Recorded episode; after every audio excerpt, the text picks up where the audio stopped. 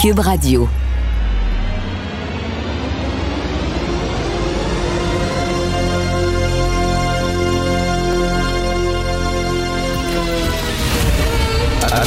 Attention, cette émission est laissée à la discrétion de l'auditeur. Les propos et les opinions tenues lors des deux prochaines heures peuvent choquer. Peuvent choquer. Oreilles sensibles s'abstenir. Richard Martineau. Martino. Un animateur pas comme les autres. Richard Martineau. Cube Radio. Will Prosper. Will Prosper. Will Prosper. Tu sais, quand un menteur ou quelqu'un de pas correct se fait pincer les culottes baissées, on, on est content. Mais quand en plus c'est un donneur de leçons, il me semble ça. Il y a un petit kick supplémentaire. tu sais, Il y a comme un petit frisson de plaisir qui nous pogne. là, sais, comme, oh! Alors, Will Prosper devrait euh, démissionner aujourd'hui, devrait aujourd'hui, au plus sacrant, annoncer qu'il n'est plus candidat euh, pour Valérie Plante parce qu'il a menti littéralement à sa chef. Tu sais, quand ta carrière politique n'a même pas commencé, tu n'as même pas été élu, on sait qu'il se présentait pour l'équipe de Valérie Plante pour euh, devenir maire de Montréal-Nord. Quand déjà ça part sur un mensonge, tu n'as pas averti euh, ta boss que finalement tu as une tâche à ton dossier, c'est-à-dire qu'il a été forcé de démissionner de la GRC. C'est pas rien, là. C'est pas rien. Le gars avait des chums dans des gangs de rue, des chums qui faisaient l'objet d'une enquête pour meurtre. Meurtre. Le gars, il n'était pas en fonction. Il va dans la banque de données de la GRC, le Centre d'information de police canadienne. Une banque de données. Il regarde ce que la GRC a sur ces gars-là. Puis ils appellent. Moi, j'imagine, ils appelaient comme ça. Ça faisait longtemps qu'ils les avaient pas vus. Ils appelaient pour jaser. Ça n'a rien à voir, là. Tout de suite après avoir, là, fouillé dans la banque de données, il les. Non, non, non, il dit ça. Aucun, ça n'a rien à voir. Non, non, il, il voulait leur jaser d'autres. Come on, mon boy. Come on. Bye-bye. Bye-bye. Est-ce que, tu, est-ce que tu vois ta réputation s'en aller? Là, regarde. Ouh, est partie. Ta réputation, ouh. Et voilà. Il n'y a plus personne qui va t'interviewer dans les médias maintenant sur Montréal-Nord, les gangs de rue, les meilleures façons de contrer la violence. Will Prosper qui était pour le définancement de la police? On sait pourquoi maintenant. On sait pourquoi qu'il voulait que la police ait moins de moyens. Hein? Il y avait des chums dans les gangs de rue qui l'informaient. Monsieur, bye bye! Alors, si aujourd'hui, lui, là, il, euh, euh, rencontre pas les médias pour dire qu'il s'en va, il y a quelque chose qui marche pas dans le parti de Valérie Plante, là. Fait que euh, ça n'a pas de sens. En tout cas, un, un très, très, très bon job de la part euh, de Valérie Gontier et Jonathan Tremblay. On va bien sûr en parler tantôt avec Félix Séguin. Je vais vous parler de Cash Zwan. Est-ce que vous connaissez Kasha? Excusez-moi. Kasha Zwan. Alors, Kasha Zwan, c'était un humoriste afghan, une soixantaine d'années. À la fin juillet, les talibans sont rentrés chez lui devant ses enfants, sa femme et ses six enfants. Ils l'ont sorti de la maison. Ils l'ont rentré de force dans un char. Sa femme pleurait. Ses enfants suppliaient euh, les, ces geôliers, là, les gens qui l'ont kidnappé, de, de le laisser libre. Euh, non, ils l'ont embarqué dans le char. Une fois dans le char, ils l'ont giflé, ils l'ont battu. Après ça, une fois rendu à destination, ils l'ont sorti du char, ils l'ont jeté au sol, puis ils l'ont lynché. Ils l'ont tué. Après ça, ils ont joué avec sa dépouille. OK? Ils ont joué avec son cadavre. Ça, c'est les talibans qui disent Ah, on a changé. On a changé. On n'est plus la même personne. On est à voir des psys, puis euh, on, est, on, on, a vu la lumière. Puis maintenant, c'est open for business. Là. Je dire, bienvenue aux dames. Bienvenue aux dames. On vous aime, madame. Donc, ils ont changé. C'est vrai, ils n'ont pas crevé les yeux. Hein? Avant, de, avant de le tuer, ils n'ont pas crevé les yeux. Donc, c'est- vraiment, comme je disais hier, comme je disais hier, les, homosexuels, au lieu de les jeter en bas du 20e, ils vont les jeter en bas du 10e. Hi, Ça, ça a changé, ça, là. Alors, euh, donc, euh, tu sais, quand, quand tu entends le porte-parole du, euh, du département d'État américain en disant on va voir comment ils vont se comporter. Comme si, comme si, comme s'ils s'attendaient à quelque chose. Comme si ils vont. Fin, et d'ailleurs, c'est drôle parce que les Américains avaient totalement dénoncé euh, le massacre. Hein, c'est comme ça qu'ils avaient dit. Ils avaient totalement dénoncé le massacre de Kachazouane et ils trouvaient ça épouvantable. C'est un humoriste qui se moquait souvent des talibans. Il se filmait, faisait des jokes, des jokes un petit peu potaches, un petit peu cheap. Tu riais des talibans. Ils l'ont pas pris. Ils l'ont tué, puis après ça, ils viennent nous dire qu'ils ont, changé. Et les Américains dit, bon, on va leur donner le bénéfice du doute. On verra s'ils ont changé. Est-ce que ça se peut? Est-ce que ça se peut que dans notre, chasse au comportement toxique, on soit allé trop loin? C'est vrai qu'avant, ça n'avait pas de bon sens. Les blagues de mon oncle, les tapes ses fesses, les, euh, les sous-entendus, les jokes lourdes, etc. Même euh, les, euh, les boss, que ce soit hommes ou femmes, qui crient après leurs employés, qui les traitent comme de la merde. C'est vrai qu'on a trop euh, laisser passer trop de choses. Ça se peut-tu que le balancier soit rendu de l'autre côté? Euh, vous avez vu dans l'histoire de Pascal Nadeau, euh, la directrice de l'information, Mme Julien, dit qu'effectivement, il s'agit d'une histoire de, génération. C'est-à-dire les plus jeunes, mes amis, les, les, petits lapins, quand on élève la voix, ça se roule en boule et ça pleure. Là, je ne sais pas vraiment ce qui s'est passé, mais, mais est-ce que ça se peut que à un moment donné, quand tu travailles dans le milieu de l'information, téléjournal, le direct, les nouvelles, tout ça, c'est un milieu sous pression. Hein, c'est un pressure cooker. C'est un milieu sous pression. Si t'aimes pas la pression, là, va pas là. Va pas là. Va ailleurs, un petit job, deviens fonctionnaire. Plan, plan, pépère, ronron, petit patapon c'est parfait, tu n'auras pas de pression. Mais dans le milieu de l'information, je peux vous dire qu'il y a de la pression, puis des fois, on n'a pas le temps d'être poli, puis on n'a pas le temps de mettre des gants blancs, puis dire, hey, sors-moi ça, puis ouais, donc, ben non, ça n'a pas de bon sens, ce maudit texte-là, puis refais-le, puis tout ça, bon. Puis là, c'est... Ah! Ah! Je dis pas que c'est ce qui s'est passé dans, le cas de Pascal Nadeau, mais ça arrive des fois, là. Oh, c'est épouvantable. Gilbert Scott, qui était euh, professeur au euh, conservatoire d'art dramatique là, et euh, qui a perdu sa job après des années euh, parce que ça a l'air que des fois il allait voir un jeune qui voulait être comédien puis qui disait ben t'es pas bon. T'es pas bon tu seras jamais comédien. Moi je trouve que c'est un au contraire c'est un conseil c'est un bon conseil à donner à quelqu'un. C'est un service à lui rendre. Regarde tu perds ton temps. T'auras jamais de job là-dedans. T'es pas bon. T'es pourri Bon, c'est correct. C'est dur pour l'ego, mais tu sais, avoir l'air juste des fois, là. Des fois, j'ai eu des boss qui étaient un petit peu, un petit peu raides, mais t'avais l'air juste. Tu savais aussi, tu sais, il était midi. Tu le savais, là. C'était pas le sourire, puis oui, on est gentil, puis ça, puis te donner un coup de pain dans le dos. J'aime mieux ça, moi. Quand ils sont raides, des fois, puis tout ça, dur, mais bon, tu sais aussi. Tu sais, un chef d'orchestre, là. chef d'orchestre, c'est comme, non, c'est pas correct, là. Ben, ben, ben, il y a un peu, un côté dictateur, un peu tyran. Je dis pas qu'ils ont le droit de crier après le monde, puis les écœurer, puis les humilier, non. Mais entre ça, puis dès que quelqu'un élève la voix, dès que quelqu'un se montre un peu sévère, il y a peut-être euh, deux extrêmes aussi, là. Euh, donc, euh, Madame euh, Julien a dit oui, il y a un problème avec la jeune génération. Elle dit on a de la difficulté à recruter pour des gens qui veulent travailler le soir. Oui, ils veulent pas. Ben, le soir, ben, le soir. Travailler le soir, ben, non. Travailler le week-end, le week-end. Ouais, le week-end, ça n'a pas de bon sens.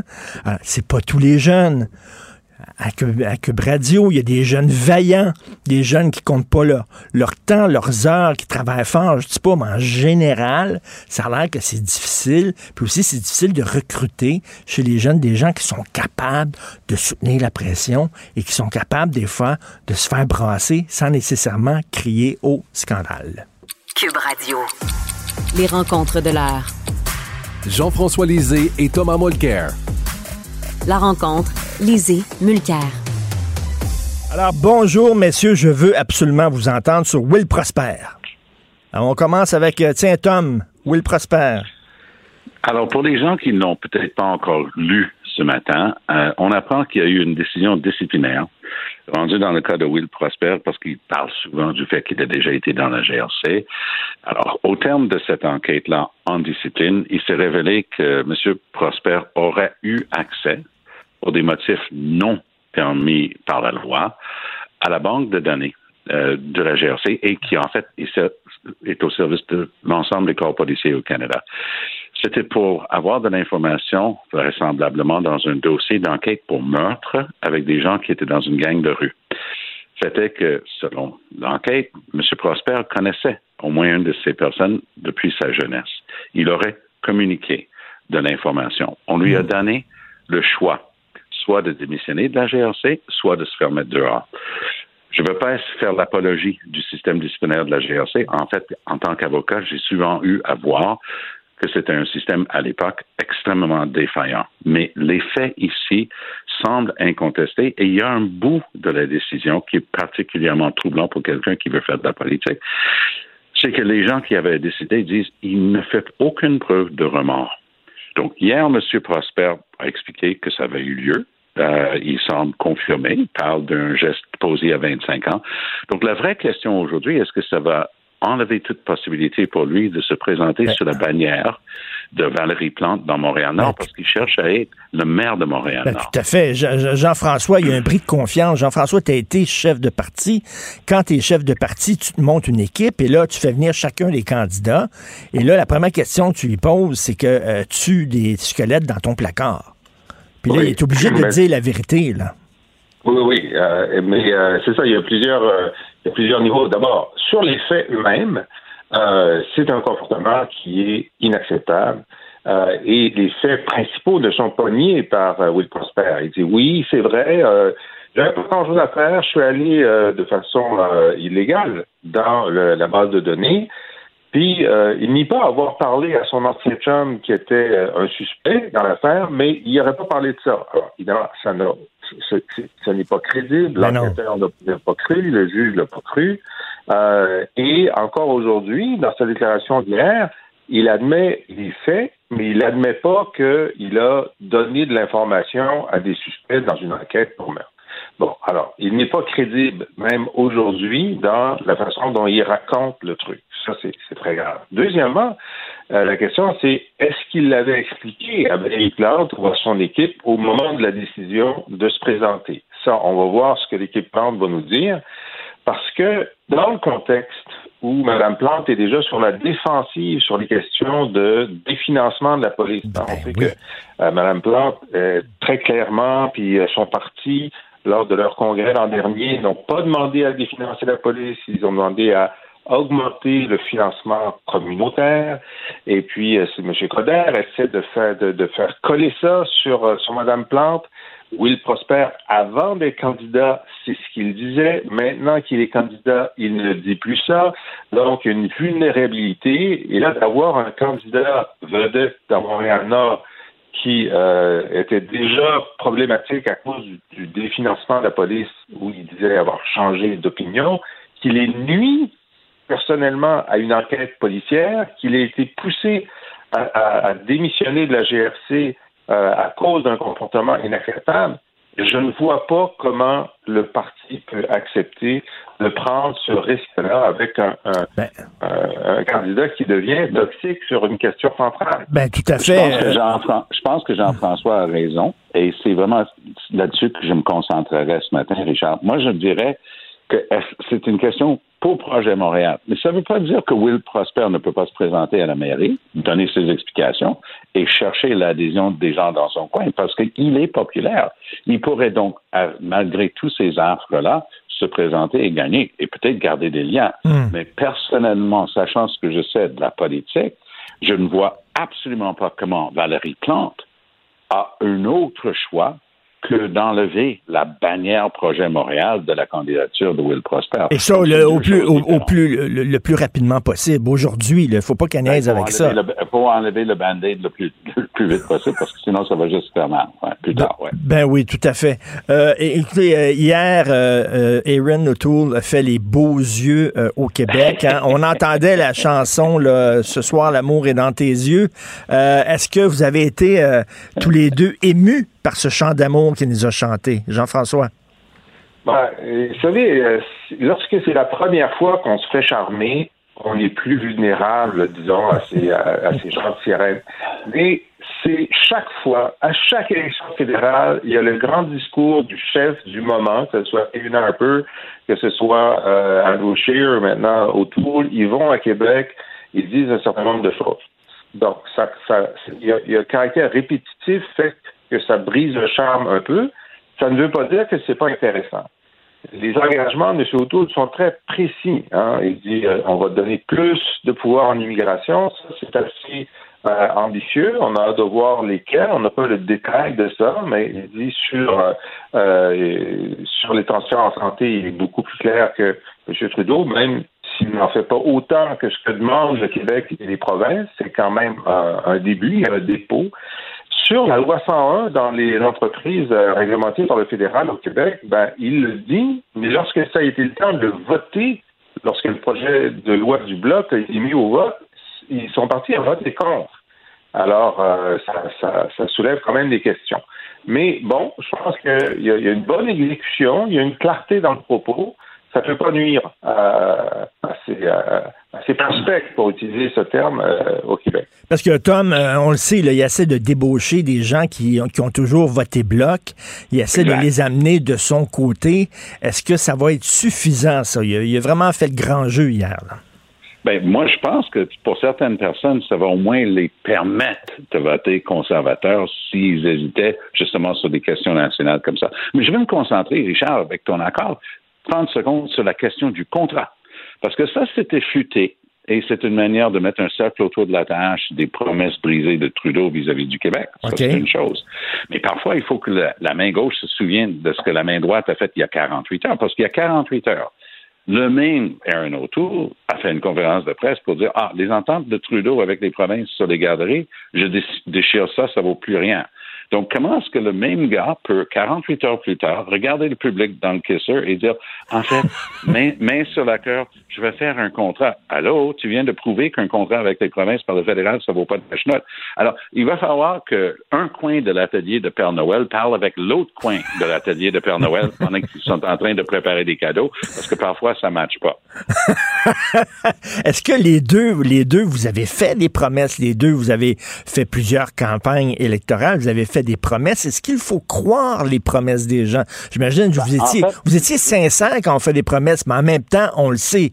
Ils veulent qu'on vote pour eux autres. Là. Oui. Je vais y aller sur cette question-là parce que j'étais chef d'un parti fédéral, justement, mais qui avait fait une démarche euh, avec ce qu'on appelait euh, l'accord de Sherbrooke. La, déclaration de Sherbrooke était une manière pour Jack Layton de secouer les puces du NPD qui était très centralisateur, n'avait rien compris au Québec, n'avait jamais fait élire une seule personne dans une élection générale au Québec. Et ça servait de base, mais il fallait qu'il prenne vraiment par les, les, les, épaules le parti et qu'il le, le secoue. Ce qui se passe ici, c'est qu'autour nous fait croire qu'il va faire ça. Moi, je vais faire des émissions au Canada anglais aujourd'hui. Je, je, vais insister pour en parler. Parce que autour n'aurait jamais osé amener devant les instances du Parti conservateur, il se ferait donner des coups de pied dans le derrière. Donc, lui, il dit, moi, Aaron O'Toole, voici ce que je veux, mais moi, j'aurais bien voulu voir une résolution du Parti conservateur disant, oui, oui, puis c'est vrai qu'on va le faire, ballonner. Et Jean-François, dans l'Ouest, ça va être perçu comment, ça, ce, chant d'amour au Québec? Est-ce qu'il y a des gens qui vont dire, ben, tabarnouche, euh, tu sais, les plus, les plus rednecks du Parti conservateur, est-ce que ça va les frustrer, ça? Ben, c'est ça la question. C'est est-ce qu'ils vont voter conservateur quand même? ils ont voté conservateur quand même au moment ben, pour Andrew Scheer, ils l'ont fait aussi pour euh, euh euh, Harper. Donc, ça fait partie du calcul. C'est sûr que, comme dit euh, comme dit Tom, il y a des choses qui ne passeraient pas au Congrès, mais qui n'empêchent pas que les électeurs vont quand même voter pour les conservateurs. Sur la question des promesses, euh, il y a des, promesses phares qui n'ont pas été tenues. on se souvient, par exemple, que Jean Chrétien avait dit qu'il allait abolir la TPS. Il ne l'a pas fait. Euh, Brian Mulroney avait dit qu'il ne ferait pas le libre-échange avec les États-Unis. Il l'a fait. Donc, il y, a, il y a des choses. Pierre Trudeau avait promis de ne pas geler les salaires. Il, il, a gelé les salaires. Donc, on se souvient d'énormes promesses qui ont été non seulement pas tenues, mais l'inverse a été fait. Ben, Justin Trudeau a promis de faire le, scrutin proportionnel. Il a renié sa promesse. Bon. Mais lorsqu'on regarde la totalité des engagements des gouvernements, il y a des universitaires qui suivent ça Et la majorité des promesses sont tenues dans le mandat quand même. La majorité des promesses. Mais puis ça, on voit ça à chaque cycle électoral, mais les médias ne le croient pas, puis les électeurs ne le croient pas. Mais il y a quand même, et moi je me souviens au gouvernement euh, Bouchard, puis ensuite au gouvernement Marois, on avait, euh, on avait une, une liste euh, de nos promesses, puis on voyait où est-ce qu'on était rendu dans la réalisation des promesses. C'est quand même une, une volonté de, de, de livrer la marchandise, même si les gens n'achètent pas, même on leur fait la démonstration, puis ils pensent pas que c'est vrai. Et là, euh, en, parlant des, élections fédérales, là, euh, cinq jours pour avoir le résultat à cause du vote à distance, vous avez vu ça? Les Canadiens pourraient attendre jusqu'à cinq jours avant de connaître l'issue de l'élection fédérale, euh, dit le, directeur général des élections du Canada. Tu en penses quoi, Tom? Cinq jours, mon Dieu, ça fait penser aux élections américaines, ça? Oh, ça va nous faire penser aux élections américaines. Ben oui. Richard, j'ai fait l'exercice. OK, je sais qu'il y a un algorithme d'âge. Plus on est, on est vieux, moins on est apte à naviguer très bien et aisément comme les jeunes à travers les dédales du monde numérique. Mais quand même, allez sur le site d'Élections Canada et regardez comment c'est compliqué pour essayer d'avoir le bulletin envoyé chez vous pour pouvoir l'envoyer à la poste. Attends, parce que Trudeau a fait l'élection la plus courte imaginable. Hein? Alors, moi, là, on parle souvent des, déterminants sociaux, que ce soit pour la santé, les régions les plus pauvres sont plus aptes à avoir plus de problèmes et ainsi de suite. Moi, je vais vous inventer un terme. Les déterminants sociaux du droit de vote. Mhm. Parce que regardez ce truc-là, si vous n'avez pas accès à un ordinateur ou si vous n'avez pas la capacité de vous en servir à un certain niveau, merci, vous ne pourrez pas. Oubliez ça. Là, ils disent, ben, vous pouvez toujours aller au bureau. Ah ben oui, vous allez au bureau, mais ça, enlève toute la raison d'être du voter par le poste parce qu'on est en pleine quatrième vague d'une pandémie, puis la dernière chose qu'on veut faire, c'est mettre le nez dans un bureau. Ben Alors, on, est en, on est en pleine contradiction en parlant de ça avec Trudeau. Tous les jours, il, se déchire une nouvelle chemise, disant c'est épouvantable. Euh, O'Toole ne veut pas imposer le vaccin obligatoire à tous les fonctionnaires, même la personne devant un écran dans son sous-sol. Moi, je vais lui taper dessus, je vais lui donner moi-même son vaccin dans le bras. Et là, le même Trudeau est en train de dire ah ben, on va rendre ça facile parce que c'est vrai que c'est difficile. Il va mettre plein de monde dans des sous-sols d'église, dans des cafétérias d'école pendant l'élection, alors que c'est la dernière chose qu'il faut faire. Donc, ça ramène toutes les contradictions de Trudeau dans ce dossier-là. Et moi, je vous annonce d'avance, là, c'est appréhendé un bordel total et un, taux, un, taux de participation le plus faible de l'histoire du Canada. Et parce que Jean-François, ça risque, ça risque d'être serré les résultats là, euh, quand même là. Euh, et là, si on attend cinq jours avant d'avoir les résultats, écoute, tu te souviens les fameuses élections américaines avec Al Gore, là, ça, ça, ça, ça finissait plus de plus finir là. Oui, ben, même celle de celle de, novembre dernier. Ben oui. Euh, c'est sûr que à partir du moment où euh, il y, a un vote par la poste et que les, les, les...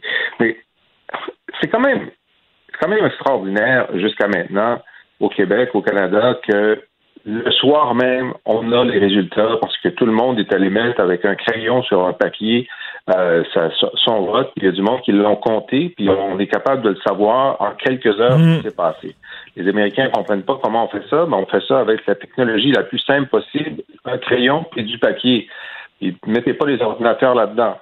Mais là, si on dit, ben, vous votez par la poste, mais vous votez assez tôt pour que les bulletins soient disponibles le jour de l'élection pour qu'on les compte en même temps que les autres, il me semble que ça devrait être la règle. Euh, et là, le fait qu'on doive attendre, ben, on n'en mourra pas, là. On n'en mourra pas hmm. de pas avoir les résultats le soir même. Mais c'est quand même dommage parce qu'on avait réussi à faire ça pendant une certaine d'années. Mais si la euh, tendance se maintient, si la tendance se maintient, ça risque d'être le foutu bordel. Merci beaucoup, messieurs. On se reparle demain. Bonne à journée. la prochaine, Richard. Salut. Bye bye. Joignez-vous à la discussion. Appelez ou textez le 187 Cube Radio 1877 827 2346. Cube Radio. Cube Radio. Cube Radio. En direct à LCN.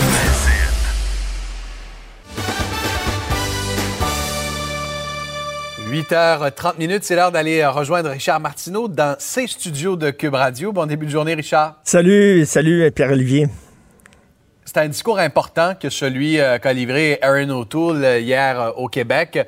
On sent qu'il veut s'immiscer dans la lutte qui se dessine entre les libéraux et les bloquistes. Là. Oui, tout à fait. Écoute, j'adore ça être en élection. J'aime ça. Je pensais pas, là. J'étais fâché quand ils ont dit on s'en va en élection, mais finalement, c'est le fun. Tout le monde nous courtise. C'est comme si, en, de façon régulière, le Québec était un peu exclu, était un peu tout seul pendant la récréation à l'école. Mais là, la plus belle fille de l'école nous fait des yeux doux. Tous les capitaines d'équipe veulent nous avoir dans leur équipe. Écoute, euh, ça n'a pas de sens. Là. On est soudainement la personne la plus populaire. Fantastique. Donc, hier, Erin O'Toole de passage à Québec, et c'était son anniversaire de mariage, M. O'Toole, hier. Mais même s'il avait son épouse à ses côtés, il s'est mis à genoux devant le Québec. Il nous a regardé dans les yeux et il a dit le 20 septembre prochain, est-ce que vous voulez me prendre pour époux? Alors, c'est ça, là, il a joué le grand jeu. Puis regarde ce qu'il nous a promis quand même. Là, là je vais lire la liste. Là. On va augmenter les pouvoirs du Québec en matière d'immigration. Le Québec va avoir la possibilité de restaurer, de mettre en valeur les joyaux de son histoire. On va appliquer la loi 101 aux entreprises à charte fédérale. Euh, on va négocier l'établissement d'un rapport d'impôt unique, chose que M. Trudeau avait refusé. On va garantir l'augmentation des transferts en santé. Écoute, c'est fantastique. Bien sûr, là, ce qu'il veut faire, c'est débaucher les gens qui avaient tendance à voter Bloc québécois en disant c'est notre police d'assurance, et là en disant non, si vous voulez vous débarrasser une fois pour toutes de Justin Trudeau, votez pour nous, on va vous remercier, on va vous donner plein de beaux cadeaux. Et là, c'est très tentant. C'est un discours de vieux bleu. Oui, exactement. C'est un c'est un nationaliste. Là. Je ne sais pas comment ça va être perçu chez les conservateurs de l'Ouest. Peut-être qu'ils vont être un peu frustrés de voir leur chef faire des yeux doux comme ça au Québec. Mais en même temps, regarde, on est en élection. En élection, on sait que tous les magasins mettent des belles vitrines. Tu regardes la vitrine du magasin, on dirait que c'est Tiffany, la bijouterie à New York, mais quand tu rentres, souvent, c'est Dolorama en dedans. OK? C'est pas, c'est loin d'être Tiffany. Donc, on va voir, là, ils disent, rentrez dans la boutique, rentrez dans la boutique. Est-ce que ça va fonctionner? On verra. Mais quand même, hier, il a joué le grand jeu. Et là, c'est, ça va être intéressant de savoir chez les nationalistes québécois et même les souverainistes. Est-ce qu'il y en a qui vont dire, ben là, le bloc, on reste toujours dans les estrades, on met pas nos patins, mm-hmm. on va pas sur la patinoire. Là, il faut vraiment, euh, peut-être se débarrasser de Trudeau. Il, il constitue une menace qui est, qui est trop trop, euh, trop, importante pour le Québec. Donc, on va se pincer un peu le nez, on va se fermer les yeux, puis on va voter conservateur. On verra si le grand jeu va jouer, mais bref, écoute, la banque qui nous a présenté hier, elle, elle, elle, brille, elle brille de mille feux. Là. On verra si. Euh, est-ce que tu as pris celle de Sophie avant de partir ce matin de la maison, Richard? Exactement. J'ai dit trouve-moi une bague quelque part, s'il te plaît. Donc, la plus brillante, c'est celle-là. Elle est séduisante, cette bague. Euh, autre dossier qu'on aborde ensemble ce matin, Richard, celui des travailleurs de la santé qui, selon toi, euh, doivent impérativement être vaccinés? Écoute, on connaît tous l'expression anglophone, c'est un no-brainer. No-brainer, ça veut dire mhm. qu'il n'y a pas besoin de se casser la tête, c'est évident c'est évident. Est-ce qu'il faut porter un gilet euh, de, sauvetage lorsqu'on monte sur un bateau? C'est un no-brainer. Bien sûr que oui. Est-ce que les travailleurs de la santé doivent se faire vacciner? Bien sûr. C'est pas la même chose que M. Trudeau. M. Trudeau qui veut imposer la vaccination à tous les fonctionnaires fédéraux, même le gars qui fait du télétravail, qui travaille dans son sous-sol en bédaine devant son ordinateur, devrait être vacciné. C'est peut-être un peu poussé loin. Mais là, les travailleurs de la santé, dire, tu, tu côtoies les gens les plus vulnérables, des malades. C'est certain qu'il faut que tu sois vacciné. Et veux-tu me dire comment ça se fait, Pierre-Olivier, qu'il y a des gens qui travaillent dans le milieu de la santé et qui croient pas au vaccin? Ça, c'est comme si tu es curé, par exemple, euh, toi, la communion, tu crois pas à ça, ou euh, la confession, l'Eucharistie. Mhm. Voyons donc, tu travailles dans le milieu de la santé. Il me semble que tu crois en la science. Et je t'entendais tantôt, un peu plus tôt, avec M. Blain, là, des usagers du système de santé, qui dit, ben c'est pas d'hier, lui, ça fait longtemps qu'il fréquente les travailleurs du milieu uh-huh. de la santé, puis il dit, il y a toujours eu euh, un noyau dur de gens qui voulaient pas se faire vacciner. Dis ça? J'arrive pas à le croire que ces gens-là sont pas vaccinés. Qu'est-ce qu'ils font dans le système de santé? Aller trouver une job ailleurs, exactement. Là. Donc, je pense que oui, je, suis convaincu que tous les Québécois, en tout cas une forte majorité de Québécois, se disent, si tu travailles dans un hôpital, faut que tu sois vacciné. Et il y a des provinces qui vont plus loin. Là. Le Nouveau-Brunswick va imposer la vaccination à tous ses fonctionnaires. Euh, ça comprend les enseignants, euh, le personnel euh, scolaire également. Donc, c'est un premier pas au Québec. On verra si ben écoute, éventuellement on ira plus loin. S'il faut atteindre la cible de 95% de ratio Arruda, il va falloir faire même vacciner nos chiens puis nos chats je pense. Merci beaucoup, Richard. On se retrouve demain. À demain. Bonne émission à Cube. Allez. Richard Martineau. Les commentaires haineux prennent certains animateurs. Martineau s'en régale.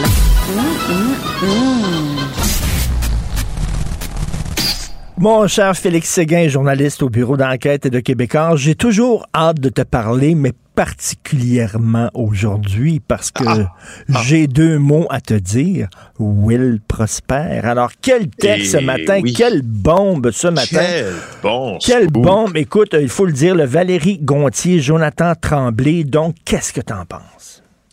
Jonathan et Valérie ont mis des mots et des ont attaché à ces mots-là des preuves euh, dont on entendait parler depuis déjà près d'une vingtaine d'années ah concernant Will Prosper. C'était dans les milieux policiers une information qui circulait sans toutefois être assise sur des preuves tangibles et solides. Et là, voilà que Valérie Gontier et Jonathan Tremblay mettent la main sur le smoking gun journalistique et nous en parlent aujourd'hui dans le journal. Bravo, bon travail de journalisme et utile également euh, à la société en général parce que c'est l'essence premier de ce travail-là journalistique, c'est d'essayer de regarder si on ne peut pas euh, défaire des affirmations qui nous semblent ne pas être très claires. Regardez ce qu'ils ont sorti. Le candidat Will Prosper, candidat vedette de Valérie Plante à la mairie de Montréal-Nord, euh, a été contraint de démissionner de la GRC parce qu'on l'a soupçonné d'avoir coulé des informations à des membres de gangs de rue qui faisaient l'objet d'une enquête pour meurtre. C'est d'une gravité sans nom. Ben, je t'explique le détail en dessous de, de, de, de, ce qui se passe. je vais t'expliquer aussi qu'est-ce qui se passe dans les milieux policiers dans ces genres d'affaires-là. Alors, donc, euh, euh, Will Prosper, là, euh, il nous a expliqué à plusieurs reprises qu'effectivement, il avait été policier, qu'effectivement, il avait été engagé par la GRC, puis qu'il avait quitté ce milieu-là qui ne lui convenait pas pour se consacrer à ce cinéma et à son rôle de travailleur communautaire. Alors, c'est faux, c'est archi faux. La GRC l'a forcé à démissionner sous peine d'être congédié dans une totale disgrâce. C'est conscrit ces mots, ces mots-là dans une décision disciplinaire qui date de décembre 2001 que mes collègues ont obtenue. Voici un peu ce qu'on lui reproche. Euh, donc lui, on sait qu'il a été engagé à la GRC en 1998. Il travaillait à Norway House, c'est une communauté crie du Manitoba qui est très au nord, 800 kilomètres au nord de Winnipeg. Alors là, un an plus tard, le 11 septembre 99, Will Prosper n'est pas en fonction et toujours selon ces mêmes documents-là, lui a décidé d'aller effectuer des recherches sur trois individus dans ce qu'on appelle le Centre d'information de la police canadienne, le CIPC. Ça, en clair, là, c'est une banque de données où tu vas trouver à peu près tout euh, ce qu'il y a sur euh, des, du renseignement criminel visant certains individus, ceux qui sont visés par des mandats d'arrêt, comme dans le cas de l'affaire de meurtre, ou sous surveillance policière. Bon. Là, tu peux savoir tout ce que la GRC sait sur cette personne-là. Euh, oui, puis tout ce que les, mais c'est ça qui est intéressant, Richard, pas juste que la GRC sait, c'est un, ça c'est un service qui englobe de toutes du renseignement important de toutes les polices au Canada. Alors lui consulte ça, euh, il consulte des dossiers d'individus qui étaient des suspects potentiels d'un meurtre d'un membre d'un membre rival hmm. d'un gang de rue. Euh, qui survenait au centre-ville de Montréal le 2 avril 99. Alors lui effectue ces recherches-là, Mais là, je t'explique comment ça fonctionne, ça. Quand, et là, je vais te prendre des termes de police, là, je vais te parler de la poutine en arrière, je sais que tu aimes ça. Moi, là, si je suis, exemple, là, je, et là, je vais t'employer le terme puncher, hein, parce que lui, il punch un nom dans l'ordinateur. OK? Hmm. Mais là, les policiers de Montréal qui enquêtent sur le meurtre au centre-ville, ils voient que quelqu'un a punché le nom de leur suspect. Tu me suis jusque-là? Puis il, était pas, il, faut, que il faut le dire, autres mettent il, une- il faut le dire qu'il était pas en fonction à l'époque. il était Will pas en fonction quand il a fait ça. Il était hors de ses heures de travail. Ben donc, oui. il punch le nom d'un suspect. Et automatiquement, si moi, j'ai mis une veille comme policier de Montréal sur un de mes suspects de meurtre, que je veux savoir s'il est arrêté pour une infraction au code de la route à Repentigny, je veux savoir s'il s'est déplacé dans une autre province. Donc, à, à la minute qu'un autre policier au Canada va puncher le nom de mon suspect, moi, il y a un signal qui va m'être donné en disant, hey, il y a quelqu'un de la GRC à Norway House, à 800 km d'Edmonton, qui vient de puncher le nom de mon suspect dans l'ordinateur qu'on met en, où on met en commun tous nos renseignements criminels. Alors, tu comprends que le policier de Montréal, l'enquêteur de Montréal, il se dit, ouais, c'est un, c'est un peu curieux, ça, que, Ben oui. que ça punch à 800 km au nord de Winnipeg. Alors, euh, le détective euh, de Montréal appelle, puis là, dit, on ne partage pas ces informations-là, c'est sécurisé, mais il est quand même inquiet que les renseignements soient coulés. Alors, il s'adresse à la GRC, puis il dit, coudon, allez donc regarder ce qui s'est passé avec Prosper, puis avec les recherches qu'il a fait euh, dans l'ordinateur. Puis là, la GRC constate qu'après avoir, je, reprends ce calque de l'anglais, punché, pitonné ou bien tapé le nom des suspects dans l'ordinateur, on se rend compte qu'il a appelé de chez lui un de ces suspects-là, son ami Steve Bernaville. Euh, Oui, mais il n'y avait aucun et- lien. Il n'y avait aucun lien entre le fait qu'il a punché là-dessus puis qu'il a appelé son ami. Non, non, non. C'est une coïncidence, Félix. Bon, ben c'est ça. Là, Hey. là, c'est ça. Tu vois, lui, il a indiqué qu'il avait fait des recherches. euh, un jour, tu sais, bien calme pour des raisons personnelles, puis c'était un ami d'enfance des suspects, puis il était curieux. Mais explique-moi quelque chose, toi qui connais bien la psychologie humaine, hein, à force de côtoyer des, des- des- des- toutes sortes de gens, de toutes sortes de couches de la société. Quand tu as un squelette dans ton placard, OK, tu te présentes pas en politique parce que tu sais que les spots vont être sur toi, les projecteurs vont être sur toi, puis le lendemain de ton annonce, tout le monde va fouiller ton passé. Moi, c'est ce qui me faisait capoter dans l'affaire de Michael Applebaum.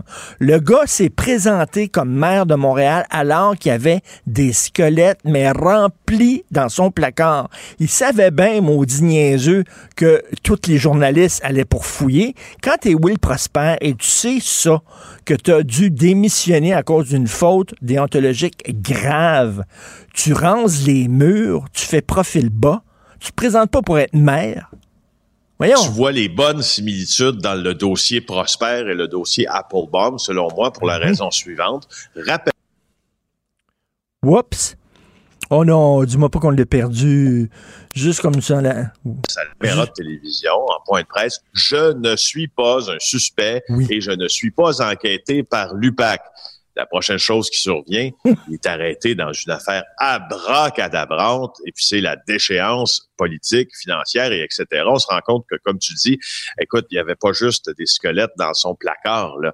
Il y en avait, de- il y en avait dans, dans chambre froide, dans la dépense, dans chambre à coucher. Fait là, la- tu, tu- dis non seulement ces gens-là, ce sont des un peu des, des, des bandits, des criminels, en tout cas des gens, des gens, mais en plus, ils sont niaiseux. Ben, Prosper, puis c'est là le parallèle que je veux dresser avec Applebaum. Prosper, depuis l'assassinat, euh, euh, la mort de Freddy Villanueva, devrais-je dire, là, à Montréal-Nord, tu te rappelles, en 2008, hein, qui, a- qui a été abattu alors qu'il jouait au dé au parc euh, par la police. Will Prosper s'est fait un des pourfendeurs les plus euh, médiatisés des, euh, du, du profilage racial policier et a, a- a fait preuve de, de beaucoup de véhémence à leur endroit. Je ne questionne pas le droit de Will Prosper de s'expliquer là-dessus, mais il de- et d'ailleurs c'est un peu à ce moment-là que les rumeurs concernant ses états de service à la GRC se sont intensifiées parce que Will Prosper aurait bien sûr euh, pu facilement penser que en devenant cet individu-là euh, qui, se, qui, se, qui se plaignait en clair là, de la police, là, ben il, il était dans, il, il, a- il un peu comme comme comme Applebaum, il y avait des squelettes dans son placard et, et tout et ça venait jour, c'était pour venir lui mordre le derrière, c'est bien sûr. Euh, et puis, moi, ce qui me, ce qui me, ce qui me fascine un peu là-dedans aussi, c'est que mes collègues ont donc obtenu de larges extraits de la décision euh, disciplinaire de la GRC. Regarde ce que ce qu'on dit. On dit Prosper a délibérément enfreint l'intégrité du système du CIPC. Ça, c'est l'ordinateur où on consulte évidemment les données. Et a discuté de l'information obtenue avec un criminel connu qui était sous observation par la brigade des homicides de la police de Montréal. Ce manquement pour un agent de la paix est l'un des plus graves, c'est vrai. Il dit cette décision-là aussi. Et puis lui, en fait, on, ça peut pas être considéré ça comme une erreur de jugement. Parce que je te rappelle qu'il y a des policiers avant lui, ah. euh, qui n'ont pas juste fait euh, l'objet d'une enquête disciplinaire pour de, telles actions, mais ils ont fait aussi l'objet d'une accusation criminelle. Ben oui. Je pense à Mario Lambert, ça a été comme inversé, mais c'est l'utilisation frauduleuse d'un ordinateur. Non, non, mais je m'excuse, mais non seulement sa carrière politique est finie, ce gars-là, mais sa réputation vient de prendre le bord. On ne l'entendra plus jamais. Il n'y a pas un journaliste qui va aller l'interviewer sur quelles sont les meilleures façons de lutter contre le crime à Montréal-Nord. Il est fini, lui, là. Ben, non, c'est fini. Puis d'autant que dans cette décision, on, relate la posture de Prosper aussi lors de son enquête disciplinaire.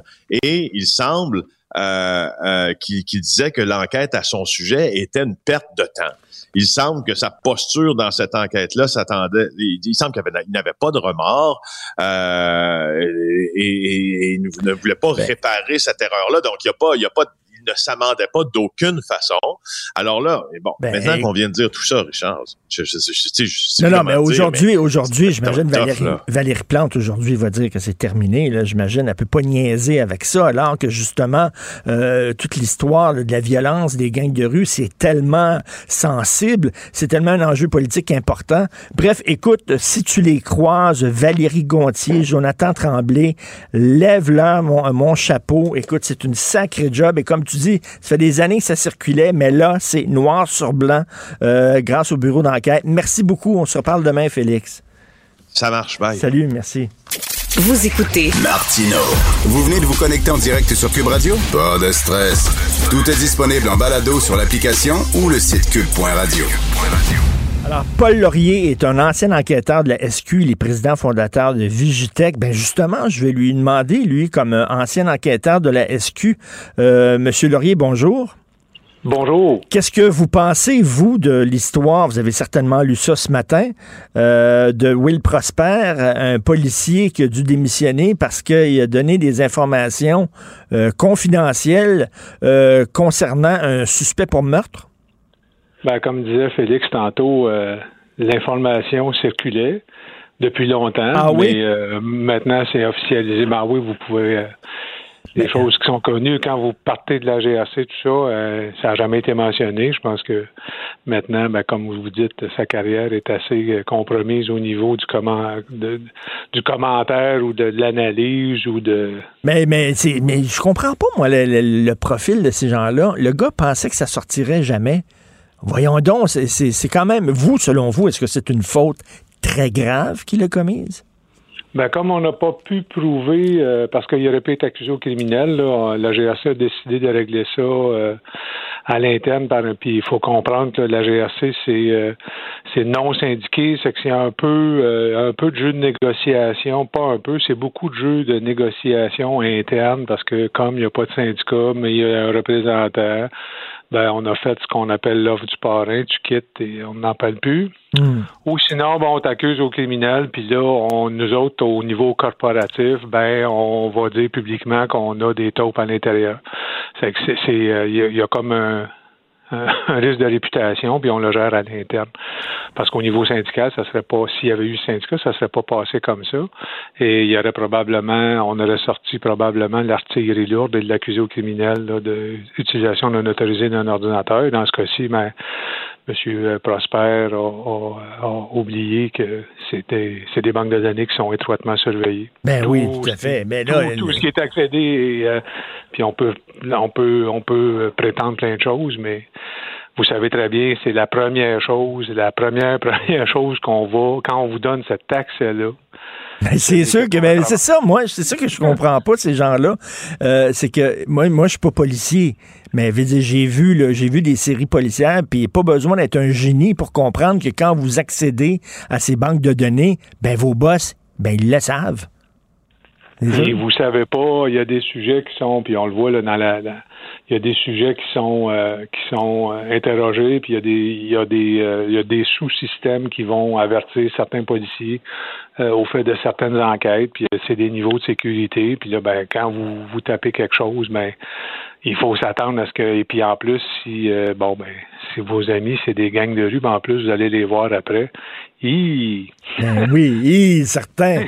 certains, c'est pas America's Dumbest Criminals. Euh, Paul Laurier, je, veux vous parler de. Là, on a vu, hein, je sais pas si vous avez vu ça, il y a une vidéo qui circule, un bonhomme en bobette en crise complète sur euh, l'autoroute 640 qui, qui essayait de rentrer dans des camions, de rentrer dans des SUV. À un moment donné, il a sauté sur le toit d'une automobile en crise. Bref, il a été immobilisé.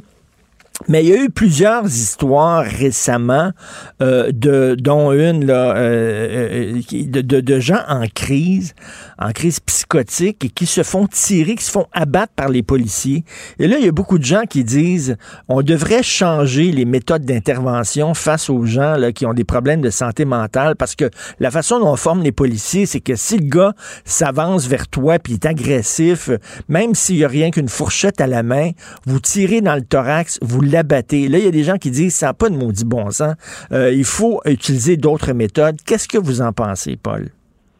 Ben, en fait, la méthode 1, c'est se barricader. Hein, c'est pas l'intervention, c'est dans le, continuum d'utilisation de la force. Il y a toujours euh, le verbal est toujours euh, préconisé. Puis après ça, ben, si vous voyez que vous êtes en danger, il faut se barricader.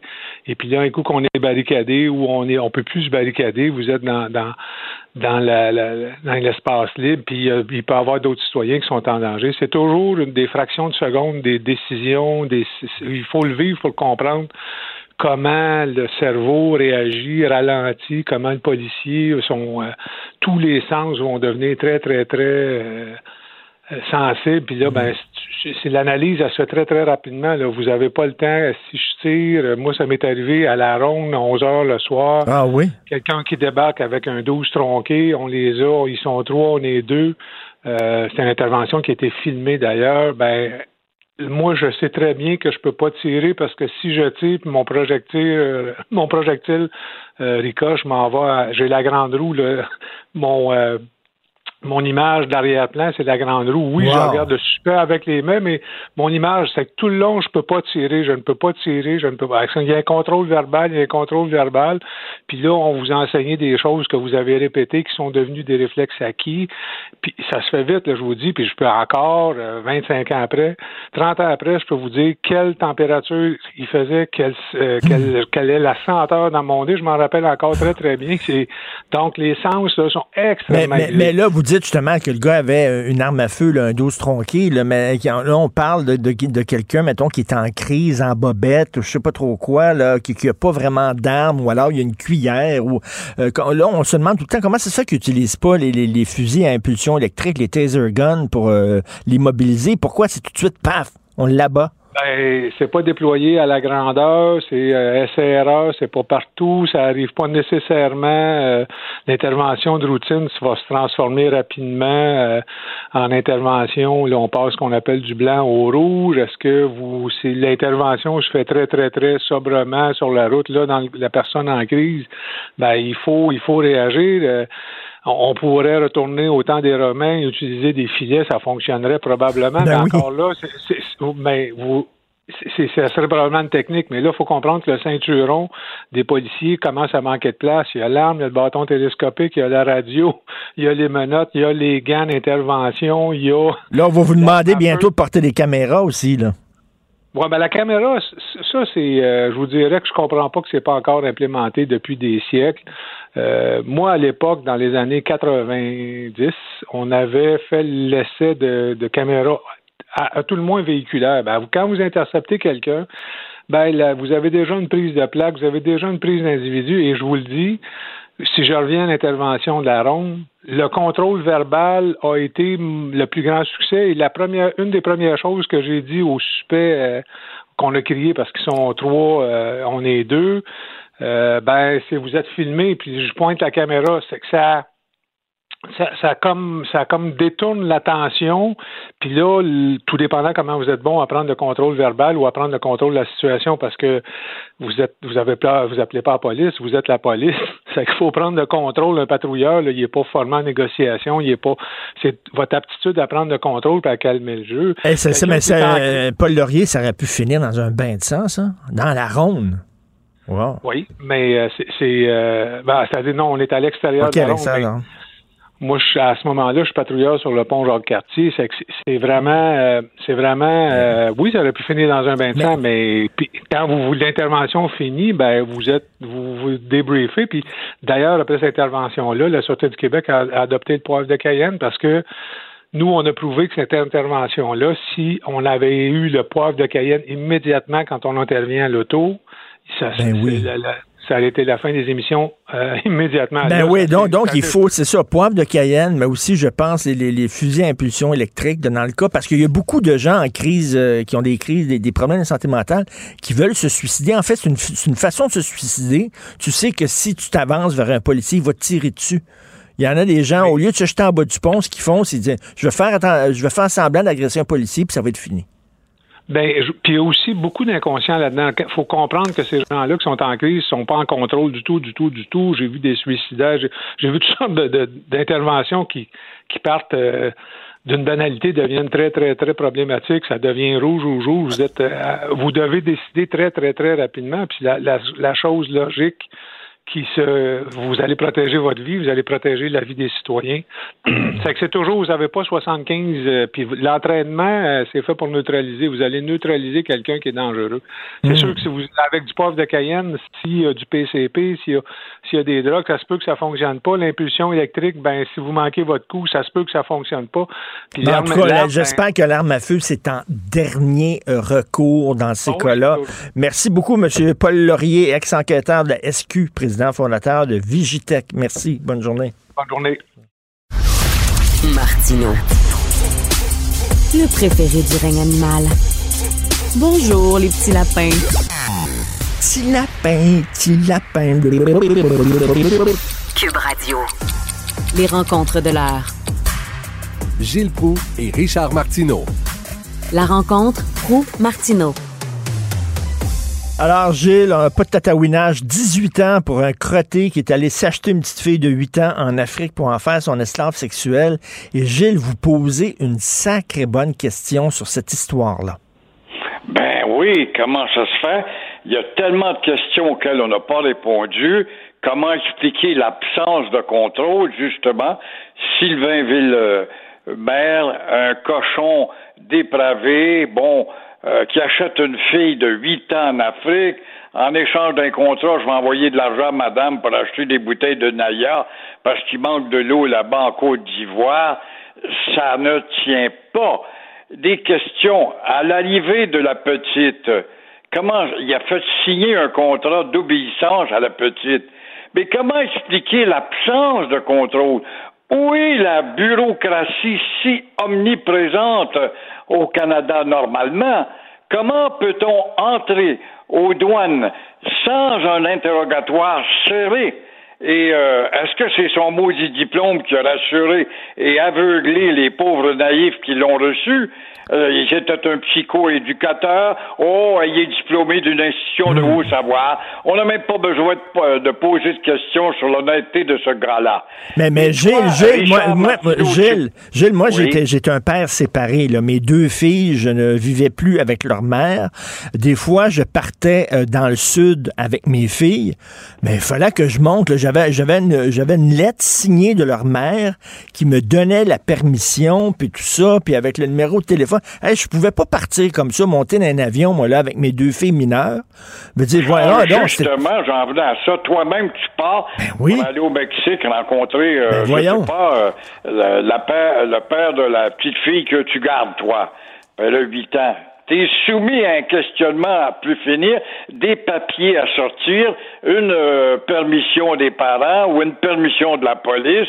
Sa famille à lui aussi, cette petite fille-là, là, quand elle est arrivée ici, puis elle a grandi ici, la famille devait être contente de revoir ce grand là qui n'était pas si lourd que ça, comment ça se fait qu'on posait pas plus de questions que ça? là, là, ils ont dit, est-ce que, est-ce que vous avez visité une ferme dans les 14 derniers jours? Ça, c'est important, ça. As-tu visité une ferme? des abeilles au cours des 14 Oui, as-tu, avez-vous euh, du tabac puis euh, une bouteille de vin? Le gars est avec une petite fille de 8 ans. Avez-vous du tabac, des bouteilles de vin? As-tu visité une ferme? La petite fille est là, elle a 8 ans, elle, est une petite fille noire. C'est évident que c'est pas sa fille à lui biologique. Donc, qu'est-ce qui fait que cette petite fille-là, il n'y a aucun problème. Le gars, il passe comme dans du beurre. Voyons, calvaire. Mais il y a des questions auxquelles on répond pas. Il faut aller plus loin que ça avec cette nouvelle. Est-ce qu'ils sont allés, quand ils ont vu qu'on donne une petite fille, tu l'as, ben, j'ai la lettre de la mère, ma mère, la mère a signé un papier comme quoi je vais lui envoyer de l'argent tous les mois pour acheter des bouteilles d'eau. Mais hey, on va plus loin que ça. Où c'est que tu habites? On va aller voir chez toi. Quelle sorte de vide que tu as? On aurait peut-être euh, découvert justement qu'il y a 8000 photos pornographiques. Ben oui. Alors, il y a nombre de questions auxquelles on n'a pas répondu et c'est incomplet comme nouvelle, même si la couronne et la, justice se vendent 18 ans, c'est pas encore assez bâtard. Ben non, puis en même temps, je comprends la misère humaine, puis la mère de cette petite fille-là faisait bien pitié, est en Afrique, tout ça, mais on donne pas ses enfants à un pur étranger. Voyons. Et voilà. Voyons. C'est une question tout à fait naturelle que tu n'as pas le droit de poser, ça a l'air. Ben non. Je veux dire, euh, je m'excuse, mais ça aussi, selon moi, c'est criminel. Je m'excuse, mais c'est criminel de donner ton enfant, quelles que soient les conditions dans lesquelles tu vis. Là. Tu donnes ton enfant en disant, lui, il va faire ce qu'il veut avec mon enfant, il va m'envoyer des bouteilles d'eau. Ouais, ben, c'est une mère seulement irresponsable. Elle a peut-être eu des petits avec trois, quatre gars différents. Alors la petite n'est pas plus importante que ça. Je dis peut-être, remarque bien là. Elle en a eu plusieurs. Se défaire d'une, c'est pas grave. Ou de un, c'est pas plus grave que ça. D'autant que je reçois des sous pour mes bouteilles d'eau. Imagine-toi. Puis le gars, le gars, aucun remords, rien là. Hein? Le gars, aucun remords. Lui, il trouve ça tout à fait normal d'avoir une esclave sexuelle de 8 ans. Ouais. Et je me demande si c'est pas son maudit diplôme qui aura neutralisé les nonos aux douanes. Comment ça se fait qu'il a passé si vite que ça? Moi, j'en reviens pas. Je n'en reviens pas. Euh, là, vous voulez parler de la vantardise du SPVM. Là aussi, il y a des questions. On n'en pose pas des questions. Euh, l'homme qui pose les vraies questions. Exigez donc des vraies réponses. Alors, la vantardise de la police. Oui, la police se vante d'avoir arrêté six petits bébés, des petits lapins comme tu les appellerais, des petits bébés soupçonnés d'être derrière l'attaque à la pétarade du mois dernier à Montréal-Nord. On a saisi 23 armes à feu. On... C'est bien peu par rapport à la vérité et aussi à ce qui existe. Alors, les petits bébés ont 17 à 20 ans. Alors, il y en a deux qu'on peut nommer, ils sont au-dessus de 17 ans. C'est justement euh, euh, Roosevelt, euh, Shannon, et parce qu'ils sont d'une autre communauté, là, faut faire attention. Encore une fois, la rectitude, la police des mots nous surveille, et aussi Nick, Nick à l'anglaise, Olivier Thomas. Bon, eux autres sont des gens au-dessus de 17 ans, on peut vous donner leur nom. Mais les autres, non. Ils sont protégés par la loi de la jeunesse. Mais, mais, mais, depuis le temps qu'on arrête un morveux ou un pot, un autre dans un quartier ou un autre où il y a des pétarades, est-ce qu'on vous demande, mes petits bébés, avez-vous votre permis pour avoir acheté une arme? Montrez-moi donc le reçu d'achat de votre arme. Où est-ce que vous avez acheté votre arme? Il n'y a qu'un policier, Richard, en ton absence, qui a intervenu deux fois sa place publique pour dire allez donc fouiller dans une certaine réserve. Personne, il n'y a jamais de suite ben à cela. Je comprends pas ce maudit mutisme d'hypocrite calculateur puis stratégique pour pas te nuire, puis t'as peur de te faire beurrer quelque part aux Nations Unies. C'est de la maudite folie. On sait, on sait, on sait, c'est. nous où c'est que vous avez acheté vos armes? On sait c'est quoi le problème avec les armes à feu. On sait c'est où qui se déroule le trafic des armes à feu. J'ai parlé au maire d'Oka. Il est pas aveugle, le maire d'Oka. Il sait fort bien ce qui se passe sur les réserves à côté, ses territoires à côté. Mais le maire d'Oka, il dit, ça fait des années que je dis que ça n'a pas de maudit bon sens. C'est un endroit de non-droit. Les policiers veulent rien savoir. Ils veulent pas embarquer là-dedans parce que c'est trop politique. Fait que là, c'est là, c'est là, là que le, le trafic des armes à feu. C'est là le problème. Mais ça fait 20 ans que ça dure. Ben oui. Les maudites lébites, quand t'as le problème, traîne depuis 20 ans, puis qu'on n'agit pas. Comme même un premier ministre comme Legault l'année passée. Tu te rappelles, la voie ferrée l'été passé, la voie ferrée du Canadien Pacifique. Bon, il dit lui-même des AK-47, des mitraillettes, pas veux-tu, oui donc. Que c'est que t'attends, Trudeau, qu'est-ce que t'attends le fédéral? Le même policier encore qui a fait deux sorties au, au cours de l'été, qu'est-ce que vous attendez le fédéral? Pourquoi le fédéral n'agit pas? Pourquoi TVA va filmer euh, des trafics puis des passages d'armes? TVA lui-même, avec quelques-unes de ses émissions d'enquête, il n'y a pas de suite à ça. Ça, je suis pas capable. Je suis plus capable d'endurer le fait que les vaches sacrées. C'est comme le, casino qui sont en train de se construire. J'étais là la semaine passée. Je suis allé à Châteauguay, j'ai regardé. Un- Une bâtisse, mon cher Richard, grosse comme un condominium de 12 étages. Immense! C'est arrêté. Les travaux sont arrêtés de me dire un Indien qui parlait français, ce qui est très rare. Il s'est arrêté. Pourquoi? C'est Hells qui vous finance? Il m'a pas répondu. Mais ils sont en train de se construire un casino. Alors, où est l'uniformité des lois pour les casinos au Canada et au Québec? Encore une fois, Eh la oui. est à l'enseigne. Tout à fait. Et hier, Erin O'Toole est allé vous voir, Gilles, avec des fleurs, des bonbons, une belle bague. Puis il a dit, là, quittez le bloc, quittez le bloc pour moi. Je suis tellement fin, j'ai des beaux yeux. Regardez tous les cadeaux que je vais vous donner. Est-ce qu'il vous a séduit? il a dit que le bloc est un parti symbolique quand même. Oui, est-ce qu'il prend du poil de la bête avec cela? Faut pas qu'il néglige Québec, le centre de Québec, la vieille capitale en tout cas, où il y a des députés qu'il risque de perdre aux dépens du bloc. Alors là, encore une fois, il vient tenter en tout cas, en nous offrant de percer, et, euh, mais encore, est-ce qu'on répond? Qu'est-ce qu'il nous donne comme pouvoir? C'est beau. Il nous donne effectivement plus de pouvoir en matière d'immigration. Mais c'est quoi la signification de plus de pouvoir? Dans quelle mesure allons-nous contrôler le- l'immigration interprovinciale? J'en doute. Oui à la loi 101 sous le toit des édifices fédéraux. Très bien. Oui à la déclaration d'impôt. Exactement ce que Legault demandait. Ben, tu as remarqué que Legault pratique un silence, tout simplement parce qu'il paraîtrait appuyer plutôt les bleus que les rouges. Alors que les rouges ont dit à peu près la même chose, ou ils sont sur le bord d'admettre. Alors, on voit bien que la science politique est pas très approfondie. Mais- mais- Surtout quand tu vois un de ses candidats, lui, à O'Toole, en Abitibi, qui aime bien euh, Maxime Bernier. Il n'y a pas de contradiction du tout dans ce parti-là. Ben, les politiciens, là, pendant les élections, là, c'est comme un gars qui veut coucher avec une femme, là. Il est tout propre, là, il prend sa douche, il se rase, il sent bon, il met du parfum, puis bon, pour courtiser. Mais une fois qu'il est marié avec, là, le gars, il est sur le lazy boy, là. Il a, il a une bière dans les mains, la grosse bédaine, puis il pète au lit. Exactement. Exactement. Il y a une bouteille de bière comme désodorisant. Ben oui. Changez pas, restez le même, Gilles. Merci beaucoup. On se reparle demain. À demain. Au revoir. Vous écoutez Martino. Vous venez de vous connecter en direct sur Cube Radio? Pas de stress. Tout est disponible en balado sur l'application ou le site cube.radio. Nous parlons d'économie avec Yves Daou, directeur de la section argent du Journal de Montréal, Journal de Québec. Et Yves, selon toi, le retour au bureau va être bordélique à la rentrée? Écoute, euh, vraiment, là, tu sais, bon, déjà, là, on sait, Québec a déjà annoncé qu'ils vont rendre obligatoire le personnel de santé, là, le- l'obligation d'être euh, vacciné s'ils sont en contact avec des patients.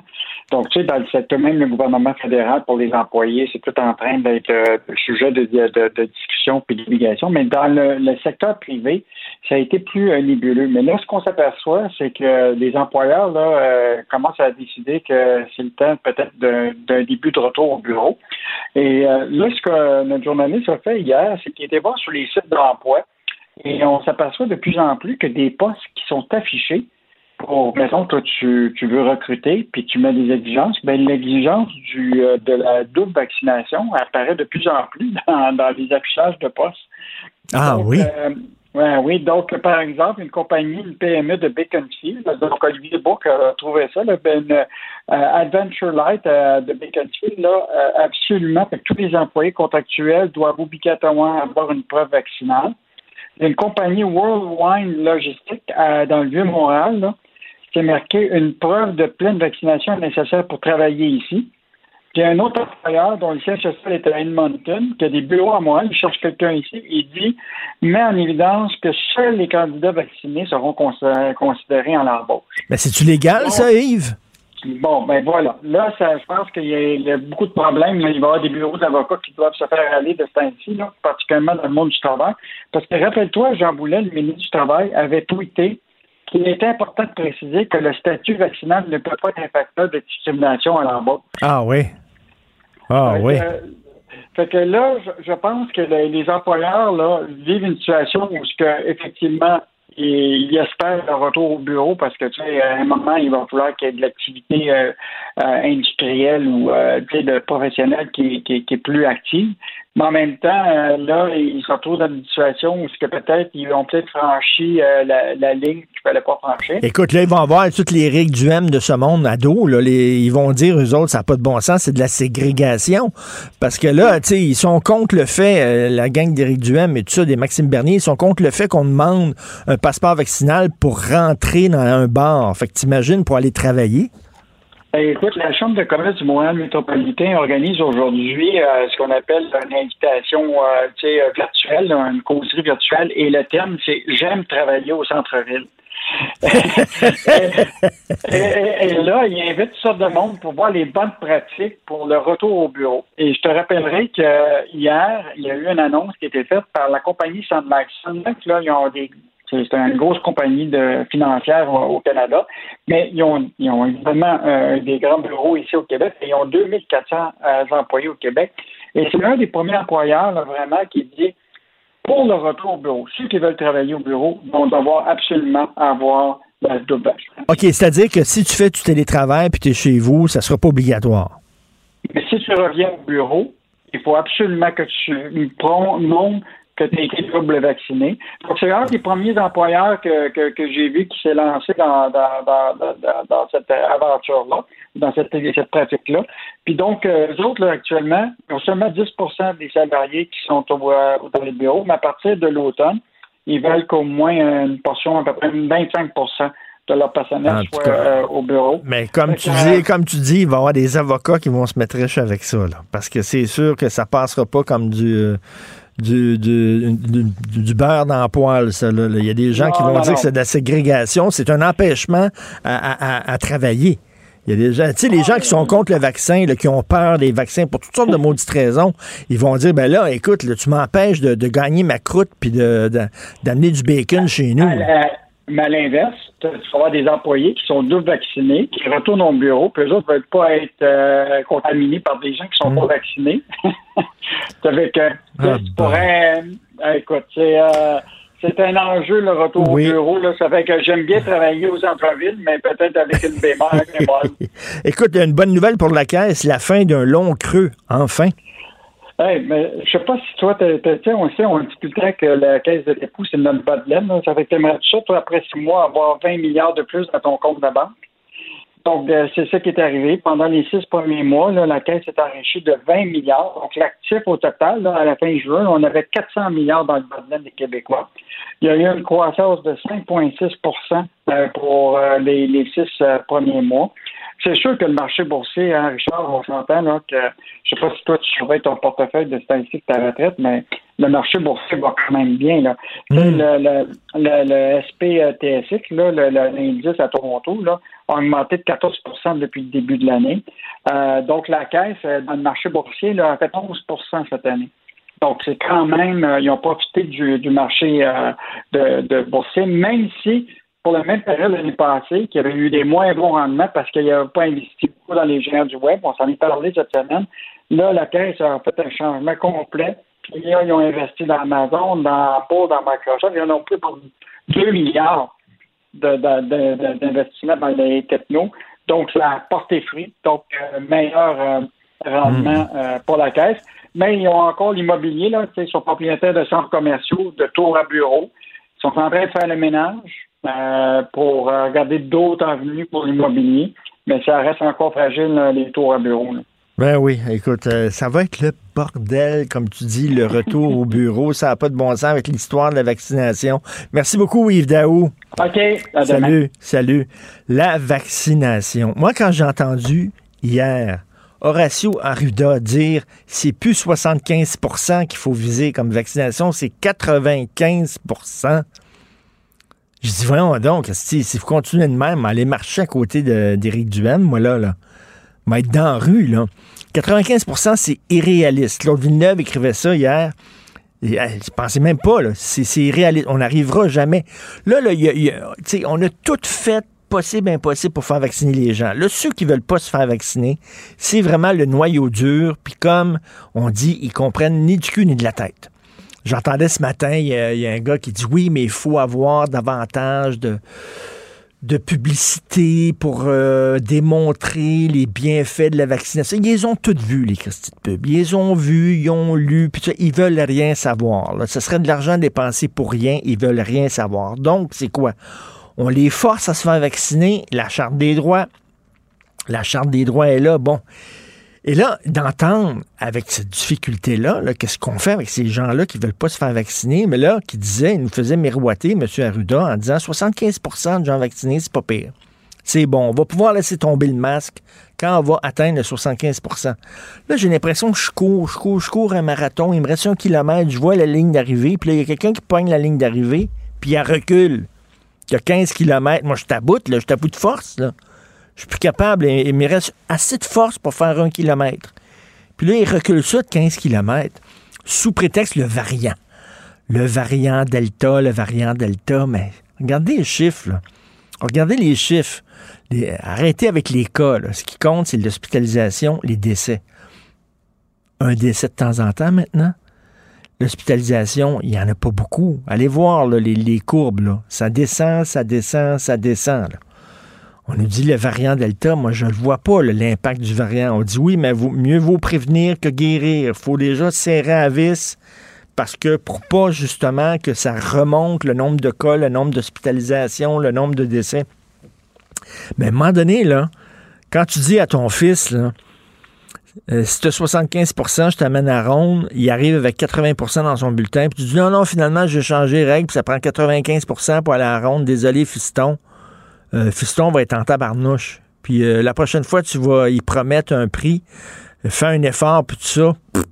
il te croira pas ben ben parce que tu, tu as menti une fois. Moi, j'étais vraiment découragé. 95% on est tout tannés, on est tout écœurés, là, de porter le Christine masque. Moi, j'en peux plus de ce- cette maudite affaire de muselière-là. Et euh, là, à un moment donné, c'est qu'ils poussent les gens dans les bras des extrémistes qui veulent rien savoir, parce qu'il y a même des gens qui sont qui ont fait leur effort des citoyens, puis là, qui disent, ben là, attends à boire. 95% pour enlever le masque. On ne l'enlèvera jamais. Il va toujours vouloir le porter, ce Christine Masque-là, parce qu'on on n'atteindra jamais 95% D'ailleurs, parlant de vaccination, ça, c'est une nouvelle que j'ai lue dans le journal aujourd'hui et c'est une nouvelle savoureuse. Parlant du Parti conservateur, vous savez que les conservateurs refusent, Erin O'Toole refuse d'imposer la vaccination obligatoire à ses candidats et ses candidates. Il dit, moi, je respecte leur choix. Euh, je ne commencerai pas à les forcer de se faire vacciner. Donc, il y a des candidats, des candidates du Parti conservateur qui ne seront pas vaccinés. Mais par contre, si vous êtes journaliste et que vous suivez la campagne des conservateurs, tu sais, dans l'autobus, il y a l'autobus des conservateurs, puis il y a des journalistes qui sont dans l'autobus des conservateurs pour les suivre, eux autres sont obligés d'être vaccinés. Le Parti conservateur exige des journalistes qui les suivent d'être vaccinés. Ils exigent une preuve de vaccination, mais ils font même pas ça avec leur propre candidat. Hello? Hello? Il y a quelque chose qui tient pas de bout? Absolument pas. Martino. Pour l'instant, nos avocats nous disent que tout est beau. Alors, vous le savez, Justin Trudeau, il a dit, moi, je suis pour la vaccination obligatoire de tous les fonctionnaires fédéraux, même si tu fais du télétravail. Tu travailles à partir de ton sous-sol, en bédaine, avec un sac de chips entre les deux cuisses. Il faut que tu sois vacciné. On sait fort bien, il n'y a personne qui est dupe, là. On sait fort bien que ça, euh, c'est une stratégie politique. Hein. Il a mis un, un, piège devant Erin O'Toole, puis il a dit, vous, qu'est-ce que vous en pensez? Est-ce que vous iriez jusque-là? Mais il y a des gens qui disent, là, là la vaccination, c'est sérieux faut pas commencer à, utiliser la vaccination euh, pour faire des gains politiques. Et c'est le cas de M. Olivier Jacques, professeur adjoint à l'École de santé publique de l'Université de Montréal et politologue, euh, qui, qui, a parlé en disant c'est dangereux de politiser ce dossier-là, qui est un dossier important, complexe et délicat. Euh, bonjour, M. Jacques. Bonjour, M. Martineau. Parce que c'est ça, là, on, fait, on sait qu'il a utilisé ça pour faire des gains, pour scorer dans les buts de Aaron O'Toole. Ben, clairement. Euh, puis moi, je pense que c'est dangereux de politiser la question euh, de la vaccination, justement parce qu'on veut s'assurer qu'il y ait la plus grande adhésion possible, puis qu'on se, on se ramasse à 85-90% euh, de vaccination. Et ça, c'est du ce qu'on appelle en, bon anglais du wedge politique, c'est-à-dire que vous vous prenez un, dossier qui divise pour essayer de mettre votre adversaire sur la défensive. Mais clairement, c'est que le Parti libéral sait très bien que il y a une forte majorité de Canadiens qui sont en faveur euh, de la vaccination obligatoire des fonctionnaires, qui veulent augmenter le taux de vaccination, qui sont en faveur d'un passeport vaccinal. et il sait qu'il y a quelques partisans conservateurs qui, eux, sont en défaveur de ça. donc, veut présenter Erin O'Toole sous un mauvais jour, sachant que Erin O'Toole ne pourra pas être 100% en faveur de la vaccination obligatoire. Mais là, il y a comme... des points. Là, il y a comme une surenchère en disant qui va qui va aller le plus loin dans la vaccination obligatoire? C'est moi, euh, c'est moi le champion. C'est moi qui euh, va protéger le plus les, citoyens canadiens. Euh, à un moment donné, au-delà des gains politiques qu'on peut faire avec cette question-là, il faut s'asseoir et regarder ça froidement. Là. Certainement, certainement. Mais, mais, mais écoutez, vous êtes euh, professeur adjoint à l'École de santé publique. C'est tout un débat là, qui est au, sein de la santé publique. C'est toute une question qui se pose parce que on sait, là, on a tout fait pour essayer de, convaincre les gens de se faire vacciner. On est rendu même à organiser des loteries. Euh, il y a des entreprises qui payent leurs employés pour qu'ils se fassent vacciner. veut dire, on a utilisé toutes les carottes qu'on pouvait utiliser. Et là, ceux qui, qui restent, c'est le noyau dur, le, 10% de crinqués qui veulent rien savoir, qu'est-ce qu'on fait avec eux? Ben, c'est là que je pense qu'il faut utiliser le bâton. On a utilisé la carotte, mais il faut utiliser le bâton aussi. Euh, il y a un 10% qui va jamais se faire vacciner, puis c'est pas tellement grave. Hein. Si on se, retrouve à 90 ça va être ça va être correct. C'est un 10% qui est encore indécis. Et moi, c'est ces gens-là que j'ai peur que la, la, politisation de la vaccination, euh, peut-être que c'est ces gens-là, en fait, qui vont se braquer à cause de ça. Euh, parce que le risque, c'est, disons, moi, je suis un partisan conservateur, euh, je suis pas sûr de me faire vacciner, mais là, il y a Justin Trudeau qui attaque mon parti là-dessus. Euh, peut-être que je vais me braquer, puis je vais associer la vaccination à Justin Trudeau ou aux progressistes en général, mmh. et je n'irai pas me faire vacciner. Et là, on pourrait se retrouver dans une situation où on a, d'un côté, des conservateurs qui sont plus anti-vaccins, et de l'autre côté, euh, les autres partis, les, les partisans des autres partis qui sont en faveur de la vaccination, un peu comme on voit aux États-Unis où il y a une très, très forte polarisation sur la vaccination entre républicains et démocrates, de sorte que dans les États républicains, ben, on a un taux de vaccination beaucoup plus faible. C'est pas ça qu'on veut ici. C'est pas ça qu'on a eu depuis le début de la, de la, pandémie. Il y a eu quand même pas mal de euh, d'alliances entre les partis. Je pense qu'il y, a eu de la collaboration. Mm. Et ça a fait qu'il n'y a pas eu trop de polarisation, je pense, entre les individus malgré tout. Parce que ce que, ce que vous craignez, c'est que vous voulez que la, décision qu'une personne prend de se faire vacciner ou pas, que ce soit une décision qui est prise sur des bases scientifiques, sanitaires, hygiène, protection, mais pas sur des bases politiques. Exact. Euh, et on sait très bien que si les gens associent la vaccination à un parti, ben là, ils vont se mettre à, ils vont pas réfléchir exactement de manière, euh, de manière scientifique, ils vont pas réfléchir nécessairement à leur propre santé, ils vont juste pas vouloir faire Justin Trudeau leur dit de faire finalement. C'est ça, mais des fois quand on veut trop bien faire, euh, on se tire un peu dans le pied. Euh, par exemple, moi je suis un très bon citoyen, double vacciné, mes enfants sont double vaccinés, j'essaie de porter le masque, de pas l'oublier. Euh, bon, je, suis un bon citoyen, je, respecte les règles, mais quand j'ai entendu hier, j'en parlais tantôt, le monsieur Arruda dit que maintenant il faut atteindre la cible de 95 Écoutez, ça m'a découragé bien raide, là. Ben, écoutez, malheureusement, on n'est on pas sorti de la pandémie encore. Hein. C'est ça qu'on qu'on a réalisé dans les derniers mois. Ben là, je regarde euh, les chiffres. Les chiffres sont bons, là, monsieur, monsieur Olivier Jacques. L'hospitalisation, il n'y en a pas beaucoup. Les décès, il y en a très, très peu. Effectivement, il y a peu de cas euh, chez euh, les, les, gens qui sont doublement vaccinés. mais donc, il faut quand même convaincre le 20-25% qui reste parce que ne veut pas 20-25 d'une population de 8 millions, ça fait beaucoup de monde. Euh, si euh, ces gens-là sont malades avec le variant Delta, ben on va peut-être encore se retrouver avec des problèmes dans notre système de santé. Puis ça, c'est vraiment ce qu'on veut éviter. Euh, donc, c'est pas fini la bataille. Puis il faut continuer à essayer de convaincre les gens euh, de se faire vacciner. et on n'a pas besoin de politiser l'enjeu. Hein. On peut faire des mesures comme la vaccination obligatoire, comme le passeport vaccinal, sans mettre ça de l'avant dans le premier jour de la campagne électorale. le Parti libéral aurait pu parler d'autres choses. Mais il y a la charte des droits.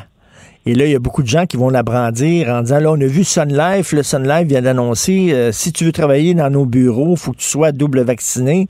Là, il y a des gens qui vont dire, ben ça n'a pas de sens, là, vous pouvez pas m'empêcher euh, d'avoir mon gagne-pain euh, sous prétexte de, de, de, de, la vaccination. Et là, on va se retrouver avec des, des questions veut, veut pas, ça, ça sera peut-être pas des questions politiques, mais ça va devenir presque des questions constitutionnelles.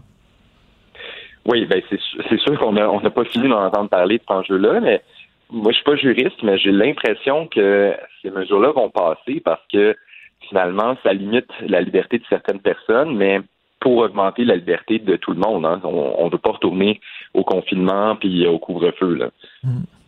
Et, qu'est-ce que vous pensez du fait que des travailleurs de la... Moi, il y a une affaire, là, c'est moi, je suis pour la vaccination obligatoire pour les travailleurs de la santé. Moi, ça, ne me rentre pas dans la tête que quelqu'un travaille dans un hôpital, travaille dans le milieu de la santé et ne croit pas au vaccin. Qu'est-ce que vous pensez de ça, vous, que des gens qui, il y a des gens qui sont sceptiques envers les vaccins alors qu'ils travaillent dans le milieu de la santé? Euh, effectivement, euh, ça, ça me dépasse. Euh, mais au moins, ce que je trouve bien, c'est que le gouvernement Legault a décidé euh, d'en parler, de faire un débat à l'Assemblée nationale. C'est vraiment différent de faire un débat à l'Assemblée nationale que d'attaquer un parti sur un enjeu. Là, je pense qu'en faisant un débat à l'Assemblée nationale, ils vont pouvoir entendre les syndicats, euh, les, euh, les autres les personnes qui travaillent dans le milieu de la santé, les autres partis politiques, puis peut-être qu'on peut arriver à une forme de consensus sur cet enjeu-là et convaincre les gens d'aller se faire vacciner dans le réseau de la santé un peu grâce au débat public finalement. Et moi, j'aimerais, en terminant, j'aimerais qu'on me dise soit quelqu'un de la santé publique, soit M. Arruda, soit M. Legault, mais qu'on nous dise clairement, ça va être quoi le nombre de cas, le nombre d'hospitalisations et le nombre de décès acceptables? Parce que c'est pas vrai qu'il faut attendre zéro cas pour enlever le masque. À un moment donné, il va falloir apprendre à vivre avec la COVID comme on apprend à vivre avec d'autres maladies. Elles sont présentes, elles sont là. Il y a des gens qui vont en mourir, il y a des gens qui vont l'avoir, mais à un moment donné, ça va être quoi le, nombre acceptable? On va dire, bon, à partir de là, on, juge que c'est fini. Euh, je pense, je pense qu'il aimerait ça vous donner un nombre, un chiffre, mais que c'est pas si facile que ça à calculer. Moi, c'est mon impression. Je pense que le, chiffre acceptable, ça va toujours être à quel point notre réseau de la santé est capable de le prendre. Euh, c'est là que ça se joue. Ensuite, euh, si euh, les gens sont un peu malades chez eux, c'est pas très grave. mais si le réseau de la santé est débordé, comme il a été à l'hiver dernier, là, c'est grave. Donc, je pense que le chiffre, il est là finalement.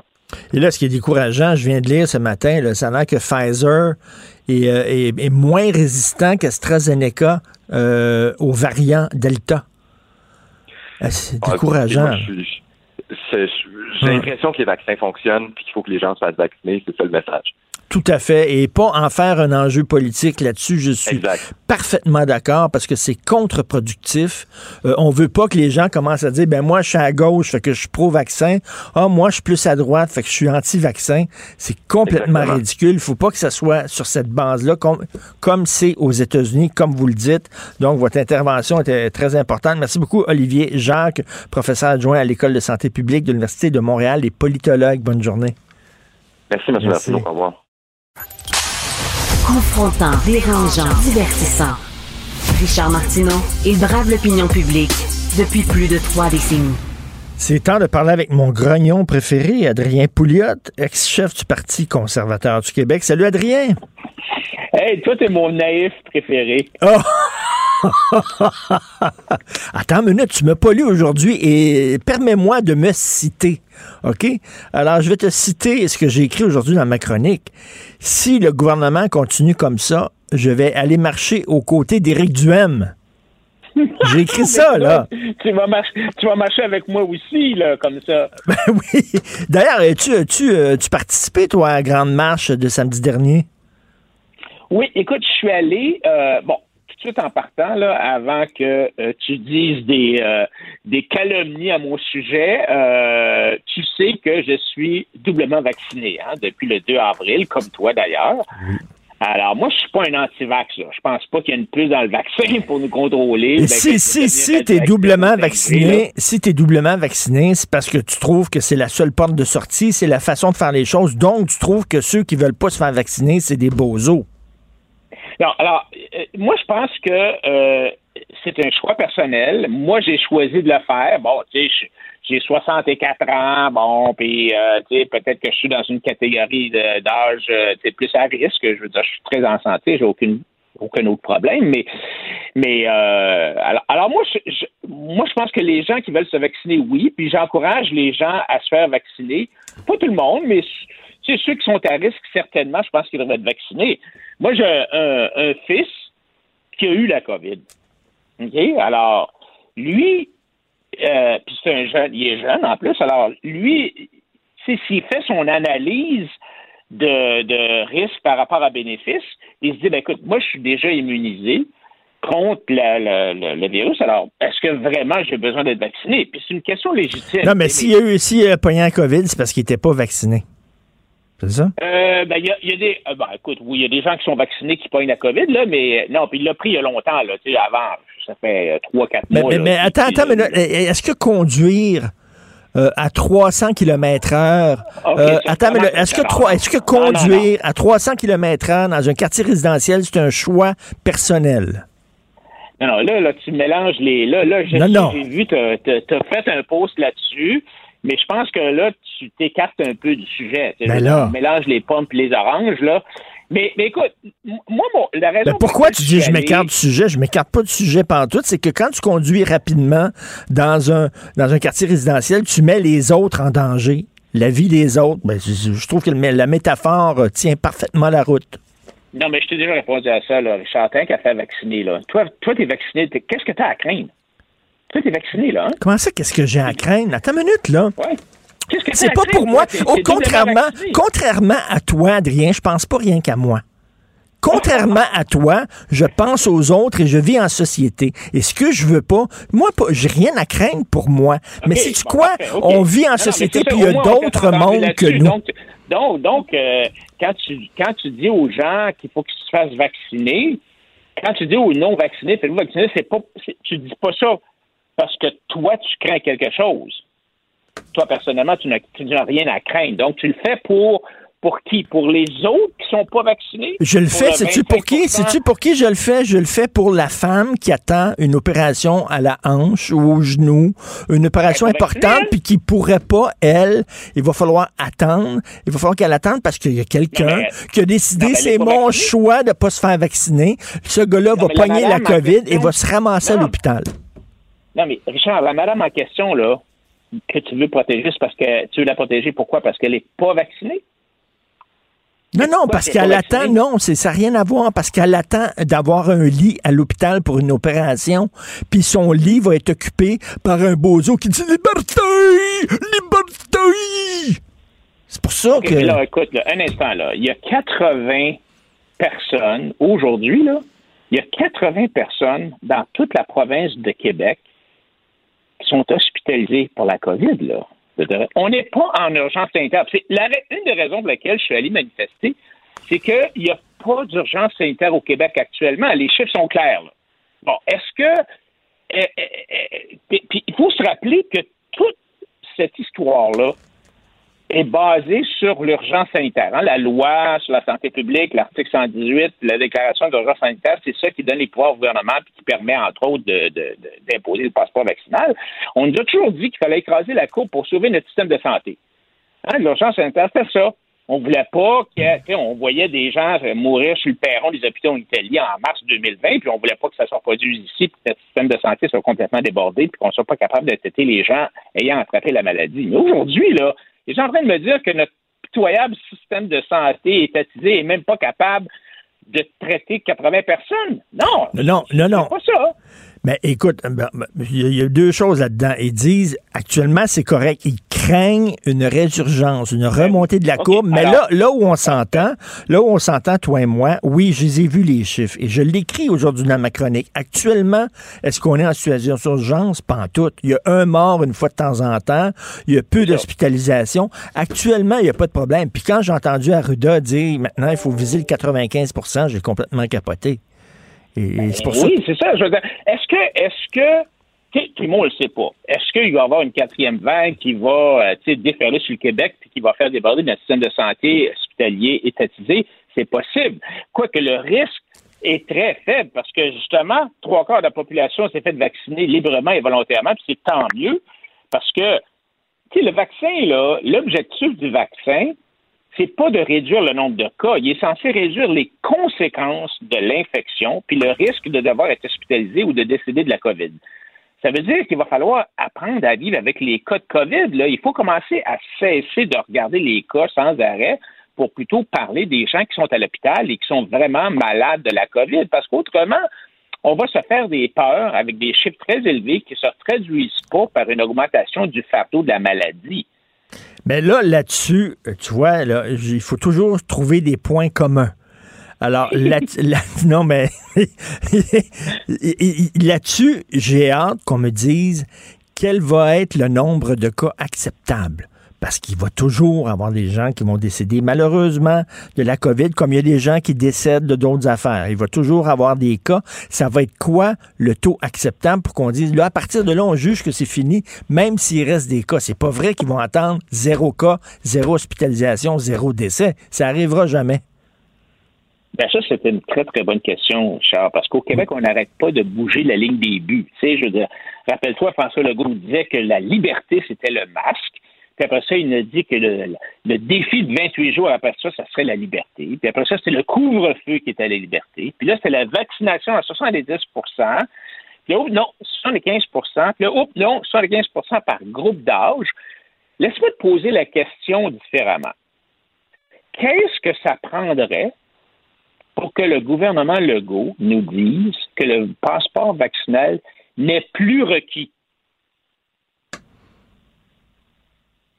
Ben, ils disent pas le chiffre. Ils disent pas le nombre de chiffres. Là, ils disent, ils ont changé la règle. C'était 75% vaccination. Là, c'est rendu à 95% vaccination. C'est ça. Est-ce que ça va prendre? On ne sait pas ce que ça va prendre parce qu'on sait ben, C'est pour ça qu'on a, ben, on a besoin d'un plan de sortie qui nous dise c'est quoi le plan de sortie. Ben, Puis là, on ne l'a pas. Ben, on l'a jamais eu, le plan de sortie. Moi, de, au mois d'avril 2020, j'ai dit, euh, c'est bien facile de mettre l'économie sur pause, mais de repeser sur le bouton Go, Start, là, comment tu fais ça? Alors là, la question, c'est est-ce que ça va prendre zéro cas pour qu'on abolisse le passeport vaccinal? Zéro cas pendant combien de temps, Richard? Euh, une semaine, un mois, quatre mois? Regarde à Auckland. Auckland, Nouvelle-Zélande, il y a eu un cas. Un cas, il y a trois jours, ils ont fermé la ville. Ils ont fermé Auckland. C'est capoté, là. Je veux dire, tu sais, Alors, il y a une. Donc, la première raison pour laquelle je suis allé marcher, c'est qu'il n'y a pas d'urgence sanitaire qui, qui justifie mais, mais si, si j'avais été dans tes, dans tes souliers, OK? Mettons, je suis Adrien mm Pouliot. Mhm. Et, j'aurais, j'aurais eu, ben surtout, il fait pas 64 ans pantoute. Mais j'aurais eu des hésitations à aller marcher parce que je voudrais pas me retrouver à côté de Bozo parce qu'il y en a des Bozos. ceux, avec l'étoile jaune puis tout ça, c'est des imbéciles. puis on marchait à côté de toi, Adrien. Il était à côté de toi. Non, écoute, écoute, ça, c'est sûr qu'il y avait des, il y, avait des, des coucous là. Puis écoute, moi je marchais à côté d'une madame à un certain point, puis j'ai vu son étoile jaune. Là, j'ai expliqué ce que ça voulait dire. Bon. J'ai dit, écoutez là, réalisez-vous que porter une étoile jaune là, c'est d'essayer de de faire, euh, de, comparer ce qui se passe ici avec les chambres à gaz, puis 6 millions de juifs qui ont été exterminés. Donc, il y, a des, il y a des coucous. C'est le genre, c'est le genre de cou, c'est le genre de coucou. Elle a enlevé son étoile jaune tout de suite. Parfait. Ben, c'est le Mais, genre. alors, mais, mais, mais, mais ça étant dit, il y avait des universitaires aussi, il y avait des colbans, il y avait des cols bleus, il y avait des mères de famille, il y avait toutes sortes de monde. Mais c'est pas le genre de coucou, c'est pas, c'est le genre de coucou que euh, Éric Duhem courtise. Mais toi, tu t'en vas toujours là-dessus, là, mais c'est pas ça. Non, il y a plein de monde.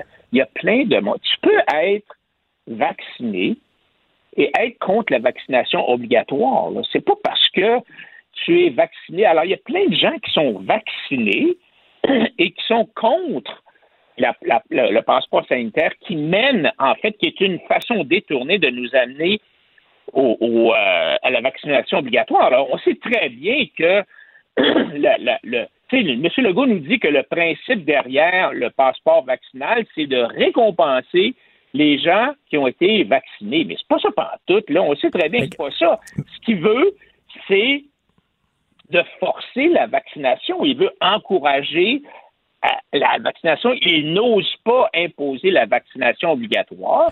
Alors, il fait indirectement ce qu'il n'ose pas là, faire tu, directement. tu chiales en contre imposant Legault. le Oui. passeport, euh, Tu chiales contre Legault, mais qu'en est-il de Trudeau qui veut forcer la vaccination de tous les fonctionnaires fédéraux, même ceux qui font du télétravail?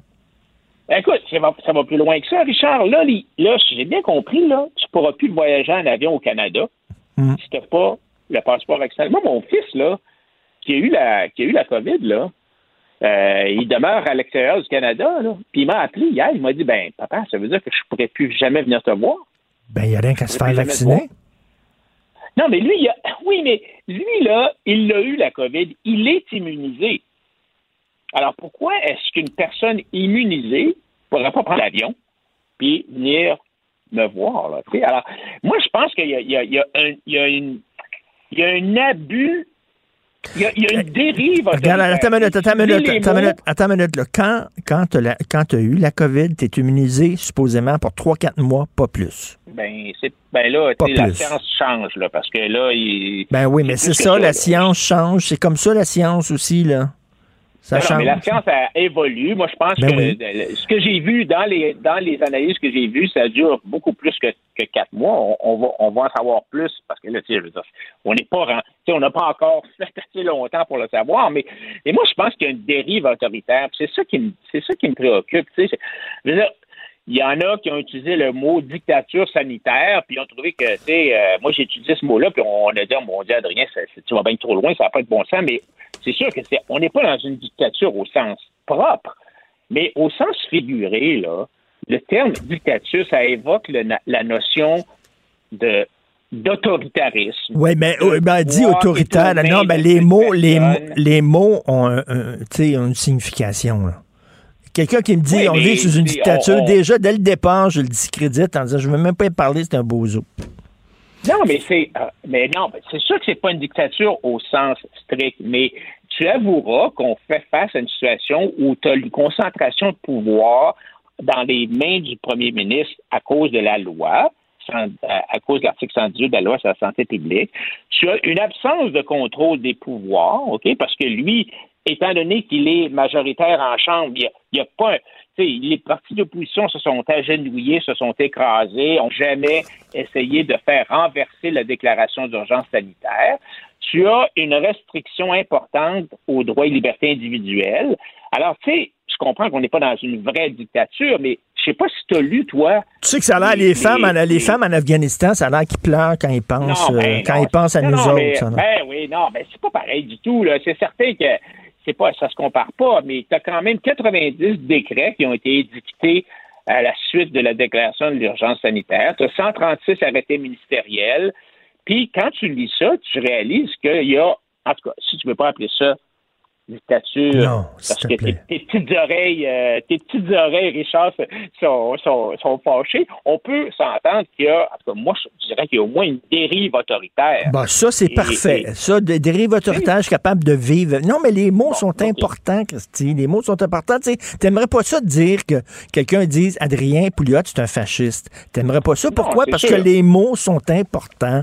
Voilà. Ouais, mais je pense que le mot dictature est utilisé dans le sens figuré qui est accepté dans la langue française en vertu de, tu sais, je veux dire.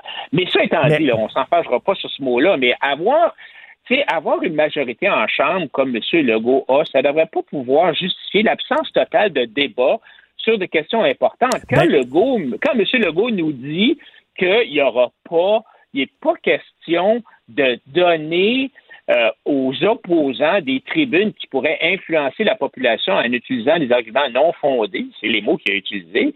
Ce que Legault nous dit, c'est que, ce que M. Legault nous dit, c'est que il est le seul à avoir des arguments fondés et il est le seul qui devrait avoir le droit de, euh, de s'exprimer sur, euh, sur ça. Mais en tout cas, au moins, le moi, débat. je trouve que ça va trop loin. là. C'est pas le genre de Ben, propos qu'on utilise dans une démocratie Je suis, parlementaire. je suis très content de débattre de ça avec toi. On se reparle la semaine prochaine.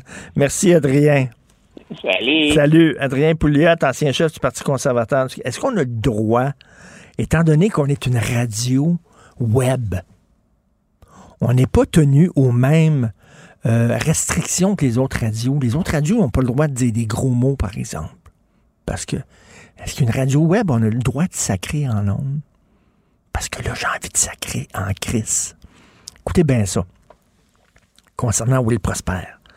Dans l'eau chaude, après des révélations, ça, c'est TVA Nouvelle. Dans l'eau chaude, après des révélations sur sa démission de la GRC au début des années 2000, le candidat à la mairie de Montréal, Will Prosper, demeurera Saint-Cyboire de Christ au sein de l'équipe de Valérie Plante. La chef de projet Montréal a réitéré sa confiance envers M. Prosper. Valérie Plante garde Will Prosper dans son équipe malgré la controverse. Il a fait une erreur. Non, attends, il a fait une erreur. Attends une minute. Une erreur, par exemple, c'est, euh, mettons, euh, je sors, je sors du local, ici, du studio, il y a quelqu'un derrière moi, je le vois pas. Puis je ferme la porte en pleine en face.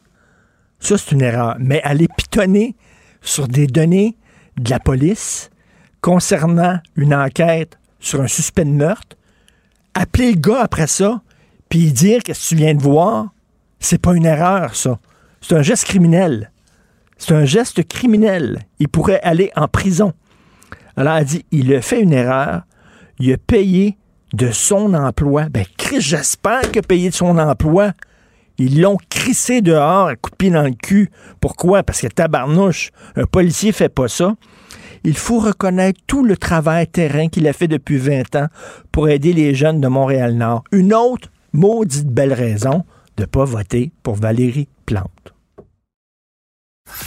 Martineau, il n'y a pas le temps pour la controverse. Il a jamais coulé l'eau sous les ponts. C'est lui qui la verse. Vous écoutez Martineau. Cube, Cube Radio. Cube Radio. Les rencontres de l'heure. Mathieu Boccoté et Richard Martineau.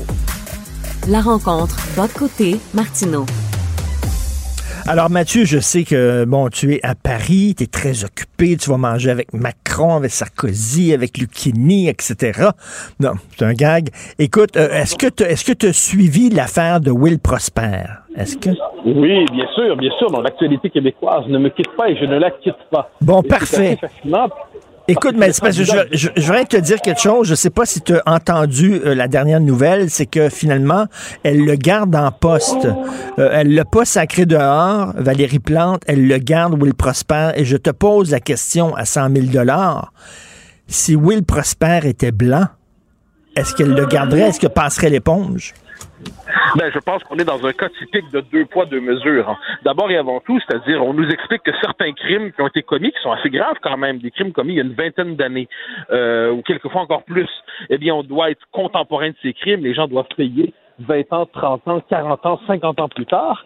Et là, quand on est devant le cas d'un type qui a manifestement euh, été complice des gangs de rue d'une manière ou de l'autre, à ce qu'on en comprend à tout le moins, euh, j'espère ne pas mal interpréter, eh bien là, il faudrait l'excuser. J'aimerais savoir c'est quoi le critère discriminant qui permet de dire que sur ce coup-là, c'est pardonnable, il faut passer l'éponge Est-ce qu'il y a une clause spéciale euh, réservée à certaines catégories de la population? Alors moi, je n'aime pas du tout racialiser les rapports sociaux, je trouve que c'est détestable, mais je suis bien obligé de constater qu'on est devant ici un militant qui euh, a joué toujours sur cette carte avec Montréal-Nord, République, qui joue toujours la carte de la racialisation et qui, dans les circonstances, bénéficie d'une forme de clémence inattendue. Euh, J'espère, à tout le moins, s'il faut user d'une telle clémence, qu'on va en utiliser généralement envers tous ceux qui ont commis des, des délits, des crimes il y a 20 il a 30 ans, ou alors qu'on c'est quoi le critère discriminant. Parce que pour l'instant, je ne le comprends pas. Et euh, Mathieu, tu es un homme de mots, tu aimes les mots. Alors, euh, Valérie Plante dit que M. Prosper a commis une erreur. Alors, dans le dictionnaire, je suis allé voir erreur, état d'une personne qui se trompe.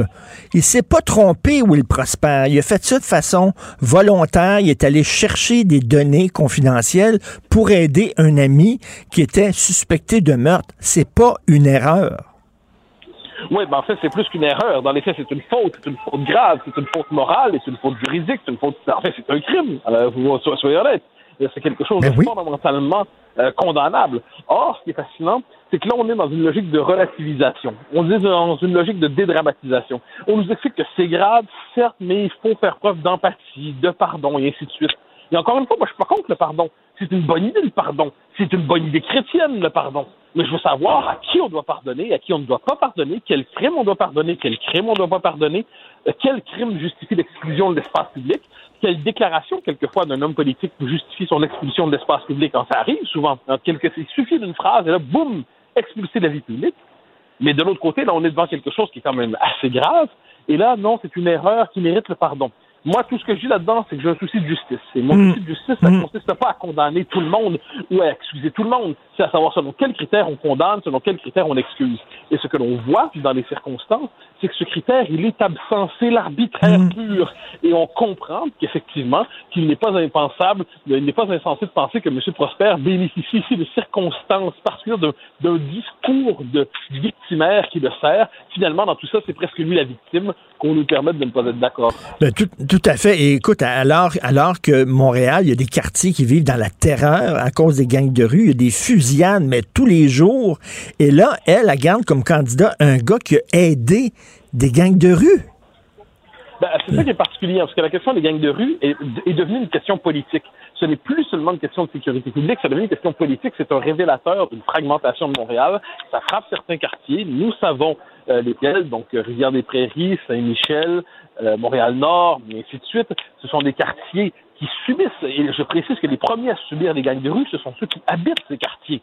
Dire, globalement, à Outremont, à Westmount, à Rosemont, les gangs de rue, on les subit pas trop. On, sait que c'est dans les, on le, sait, par les journaux. Les gens qui sont dans les quartiers le savent. Sur le temps passant, il pourrait qu'avec les années, ça s'étende. hein. L'insécurité, on sait où ça commence, mais on sait pas où ça finit. Mais ce que l'on voit dans les circonstances présentes, c'est que la question devient politique. Tous doivent avoir une réponse à cette question de la violence à Montréal qu'on ne connaissait pas. Et là, si on est en train d'expliquer qu'une figure qui, d'une manière ou de l'autre, semble avoir un rapport trouble avec ce passé, eh bien, on peut balayer ça, neutraliser ça, traiter ça comme quantité négligeable. Il y a quelque chose là-dedans d'un peu trouble. Il y a quelque chose d'un peu trouble dont on ne sort pas. Et je pense que Mme Plante, dans les circonstances, devrait au moins aller un peu plus loin que cette espèce de discours relativiste de l'excuse et nous expliquer pourquoi elle juge que c'est acceptable 20 ans plus tard. Et puis surtout, ensuite, je le redis, si elle condamne avec beaucoup d'intransigeance d'autres actions, d'autres fautes, d'autres crimes, d'autres erreurs, comme elle dit, elle, elle nous explique pourquoi dans certains cas elle est intransigeante et là pourquoi elle ne l'est pas? Parce que sinon, le commun des mortels va se dire, ah ben, finalement, on est devant une forme de justice arbitraire. Toi, je t'aime, je te donne une chance. Toi, je ne t'aime pas, je ne t'en donne pas. Ben, C'est le règle de, l'arbitraire partout. Regarde, euh, Stéphane Bureau qui se fait taper sur les doigts par l'ombudsman, alors que d'autres animateurs à Radio-Canada qui ont été complaisants, qui se sont pas fait taper sur les doigts. Euh, Il y a des gens qui perdent leur emploi pour une petite bévue. Lui a commis quelque chose de, de criminel, il garde son emploi. Donc, la justice, ça veut dire que les- la même peine pour tous ceux qui commettent la même faute. Mais là, on dirait que c'est pas ça. Ça dépend de ta race, ça dépend de ton sexe, ça dépend de ton orientation politique. On est plus sévère envers les gens de droite qu'envers les gens de gauche, envers les hommes qu'envers les femmes, envers les blancs qu'envers les noirs. À un moment donné, c'est plus de la justice. ça. Ben, ça crée une société injuste. Et puis, tu sais, quand tu exclure des gens de la vie politique à cause de déclarations, on se souvient que Denis Coderre avait dit que des immigrants qui votaient pour le camp du oui avaient simplement envie de les déporter. Hein, on s'en souvient, il avait dit ça à propos d'Osdaldo Nunes. Imaginons qu'un leader souverainiste dise que ceux qui votent non, ils veulent juste les déporter. Mais on imagine le scandale. Cette personne-là aurait plus jamais fait de politique de sa vie, avec raison, je le dis en passant. Mais là, vu que ça venait de l'autre camp, ça pensait. Donc, c'est ça qui est toujours un peu étrange là-dedans. Et on, essaie de comprendre le critère discriminant, on essaie de comprendre le critère de justice. On ne le voit pas. Sinon que c'est soit l'arbitraire, ou alors, ou alors, il y a un système, comme tu l'as dit, implicite où on nous dit que certaines catégories sociales méritent l'absolution, d'autres méritent la sont, sont, presque coupables ontologiquement, hein, coupables parce qu'ils appartiennent à telle couleur de peau, tel sexe et ainsi de suite. Donc on a tendance à dire que l'espèce de société qu'on nous construit, c'est une société non seulement injuste, mais c'est une société qui à terme pousse vers le ressentiment, c'est une société qui fait qu'il n'est plus possible de cohabiter parce que chacun se méfiera de ce qu'on n'aimera plus justice mais rapport de force et arbitraire. Écoute, mais là, quand, quand tu es arbitraire comme ça, ce que tu fais, c'est que tu, euh, tu crées de, de, l'insatisfaction et du cynisme. Tu alimentes le cynisme de la population? Ah ben oui, bien sûr. C'est qu'à un moment donné, on ne, on ne, croit plus à la justice. Le commun des mortels comprend que certains bénéficient de droits que d'autres n'ont pas. Le commun des mortels comprend que la communauté politique est fracturée, fragmentée. Le commun des mortels comprend que derrière la justice, il y a une véritable injustice. Le commun des mortels finit par ne plus croire aux institutions. Et il ne faut pas croire que lorsqu'un peuple cesse de croire aux institutions, on va reconstruire sa, sa confiance très rapidement. Euh, c'est pas comme ça que ça fonctionne. Lorsque la confiance est perdue, la reconstruction de la confiance prend beaucoup de temps. Et j'ai l'impression qu'une action comme celle-là, ça abîme bien davantage qu'on ne le croit la confiance des citoyens vers la démocratie. Ça, ça, ça, écoute, c'est vraiment euh, c'est incompréhensible comme quoi euh, elle, le garde et qu'elle dit qu'elle parle d'une erreur. Elle a, elle a, une définition assez, euh, assez large du mot erreur, en tout cas. Oui, oui, puis absolument. C'est pour ça que moi, j'y reviens parce que c'est important. Moi, j'insiste là-dessus, pour vrai, quelqu'un qui a fait quelque chose il y a 25 ans, je pense pour vrai qu'on peut pardonner. Puis je blague pas là-dessus, je pense qu'on n'est plus le même homme à partir d'un certain temps. Je crois à la rédemption, je pense qu'il est possible de s'être délivré de ses torts, c'est euh, de ses péchés, hein, comme on disait autrefois. Mais, mais, mais, mais je veux savoir quels sont les péchés lavables de ceux qui ne le sont pas. Euh, il y a certaines personnes qui sont poursuivies quelquefois 40 ans plus tard pour des choses qu'ils ont fait. Et là, ça suffit quelquefois pour les expulser de la vie publique. Donc moi, ce que je veux savoir, c'est pourquoi certains péchés pourquoi d'autres non? Quand tant qu'on m'aura pas expliqué cette chose-là, j'aurai l'impression qu'on est devant une manifestation d'injustice. Tout à fait. Écoute, euh, et rapidement, rapidement, tu as vu la réponse de Radio-Canada concernant euh, Pascal Nadeau. Et euh, la directrice de l'information dit que c'est une question de génération. Il semble que les jeunes travailleurs ont un peu plus de difficultés avec les boss qui élèvent la voix et qui peuvent être parfois un peu carrés. Non, mais ça, je pense que c'est. Derrière ça, c'est le rapport à l'autorité. Derrière ça, il y a une culture d'entreprise. Derrière ça, il y a le fait qu'une entreprise qui voyait pas venir la réaction autour de Pascal Nadeau, qui cherche à gérer ça très maladroitement. Et comme tu dis, c'est la tyrannie des petits sensibles. Ah oui, les petits lapins, les petits lapins, trademark Richard Martineau. Merci beaucoup. Et euh, écoute, euh, c'est la preuve que c'est très difficile de trouver un endroit calme et pas bruyant à Paris. C'est À partir de lundi, ça va être trouvé, je te le promets. OK, merci beaucoup. Salut. Martino, souvent imité, mais jamais égalé. Vous écoutez Martino, Cube Radio. Alors, euh, bon, l'affaire Will Prosper va faire beaucoup jaser, mais une autre affaire qui fait beaucoup jaser aussi, c'est bien sûr l'histoire de Pascal Nadeau. On était un peu mêlés. Hein? Pascal Nadeau dit qu'on l'a forcé à démissionner. Radio-Canada dit non, non, non, on était prêt à la garder. Euh, c'est elle qui a décidé de partir. En tout cas, une chose est sûre, c'est qu'il y a véritablement eu un, problème à l'intérieur. Peut-être, je sais pas, est-ce qu'elle a élevé la voix? Est-ce qu'elle a utilisé un mot tabou? Ça a l'air qu'elle fait de la peine à des, euh, des jeunes travailleurs qui sont peut-être un peu plus sensibles sensible euh, au ton qu'adoptent les patrons pour leur parler. Nous allons parler avec euh, Nick Payne. Nick Payne, cofondateur d'Option Nationale, très actif sur les médias euh, sociaux, animateur, et il a réagi à l'affaire Pascal Nadeau hier. Il a dit que ça s'ajoute à une longue liste d'événements qui dessinent une tendance de plus en plus claire au fil de la wokisation des milieux bobos et néo-bobos. On cancelle les hommes blancs, bien sûr, mais plus largement, on tasse et on déconsidère les vieux et les vieilles, c'est-à-dire les gens de plus de 40 quelques années. Nick Payne, bonjour.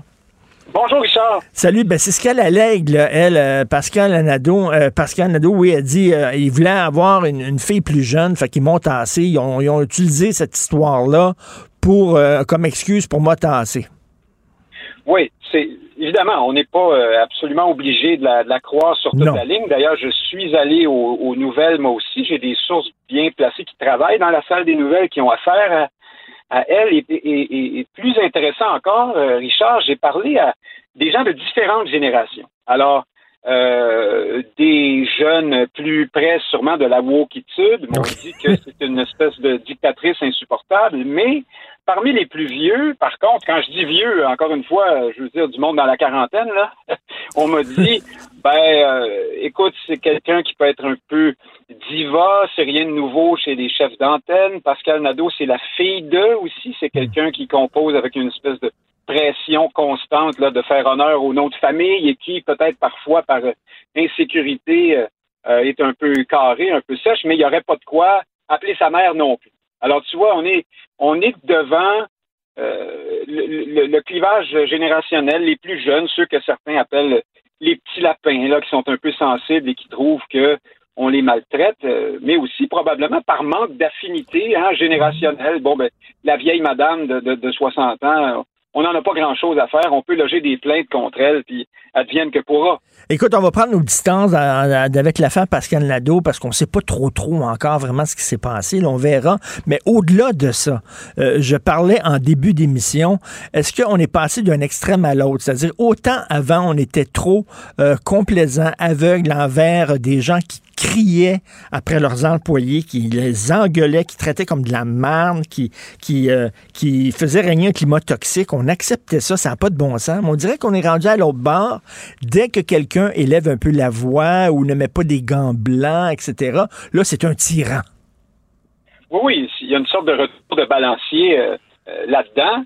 Euh, puis plus, plus, largement, tu vois que cette comment je te dirais, ben on a affaire encore à un phénomène qui passe par les réseaux sociaux. Euh, Je, je m'explique. Euh, depuis quelques années, on assiste à toutes sortes de mouvements sociaux, de phénomènes qui relèvent du fait que des groupes généralement minoritaires dans la société trouvent une, une puissance à travers les réseaux sociaux, euh, des manières de se coaliser, de se renforcer entre eux, de se croire entre eux, et puis là deviennent plus importants que ce que leur poids démographique devrait normalement permettre. Et là, ici, voici euh, donc la jeune génération dont on sait qu'elle a été euh, élevée parfois euh, plus, comment dire, de façon un peu plus douillette, euh, et qui, euh, c'est un peu normal, euh, veut pas se faire maltraiter par des vieux bourrus. Sauf que, à travers les réseaux sociaux, euh, à travers la révolution numérique plus largement, cette génération-là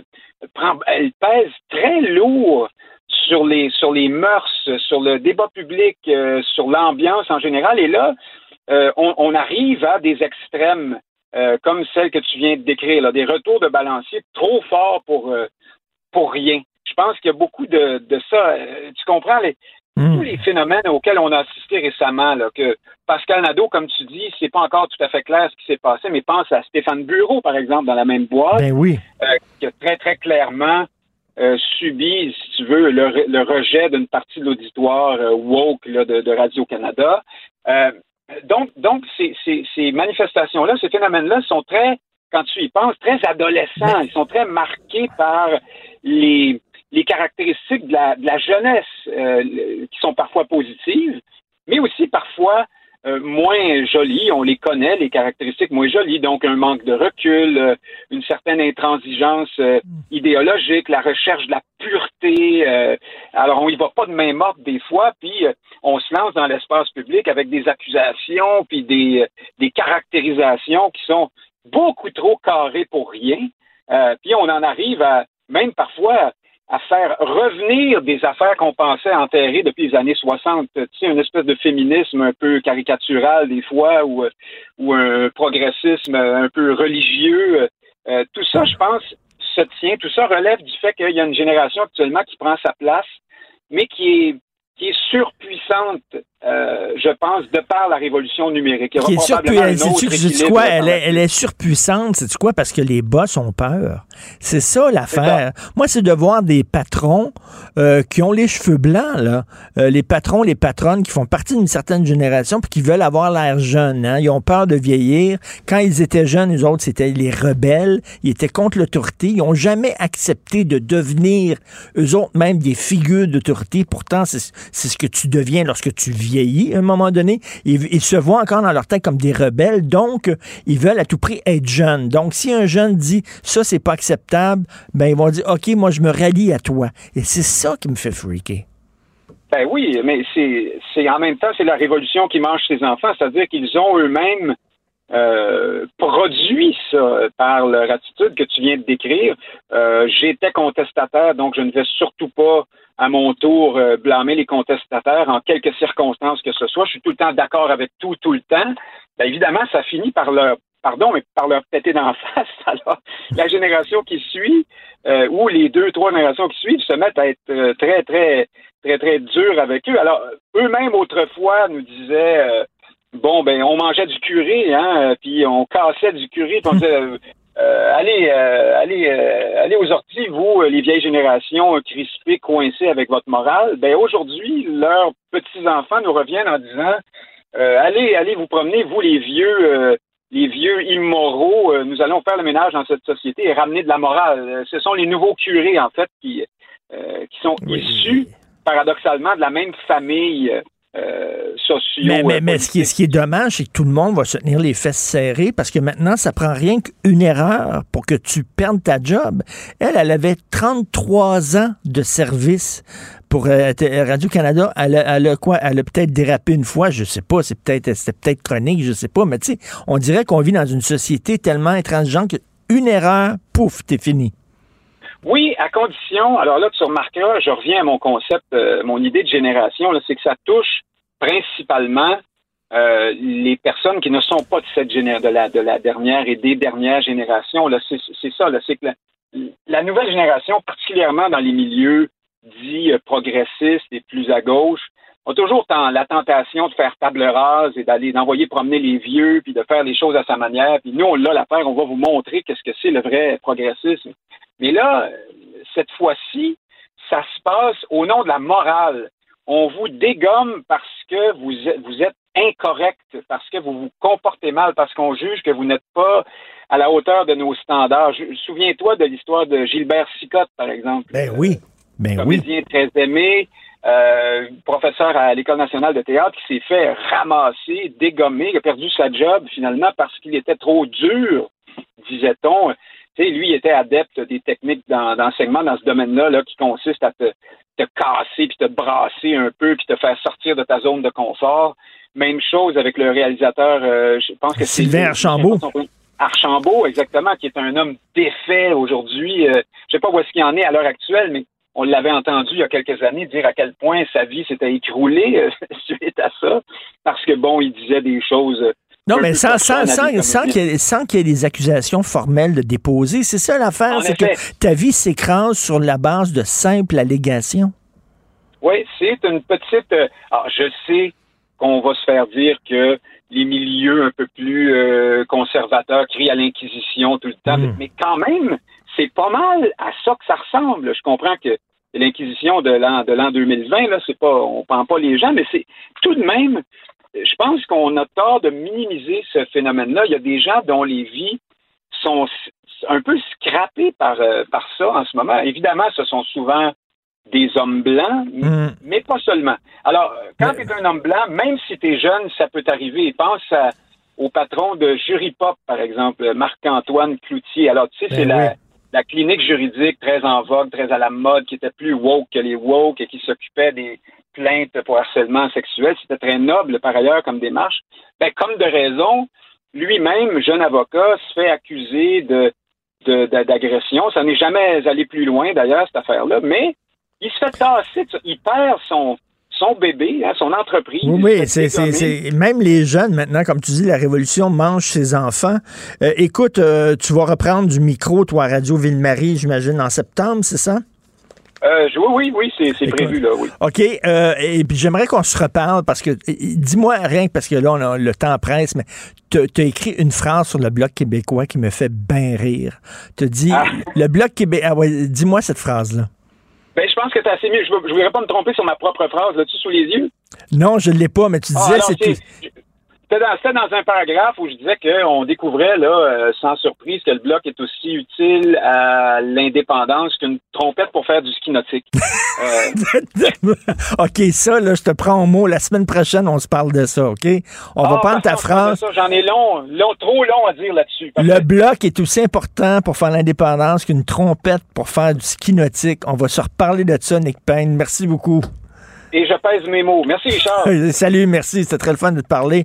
Euh, ben voilà, merci à toute l'équipe. Florence Lamoureux, l'extraordinaire recherchiste. Merci beaucoup, Florence. Maude Boutet qui nous a donné un coup de main aussi. Merci beaucoup. Achille Moinet, l'incontournable à la console et à la réalisation. Euh, on écoute tout de suite Benoît Dutrisac et ne ratez pas notre rencontre, Ben et moi, à midi. Salut, à demain 8 h. Cube Radio.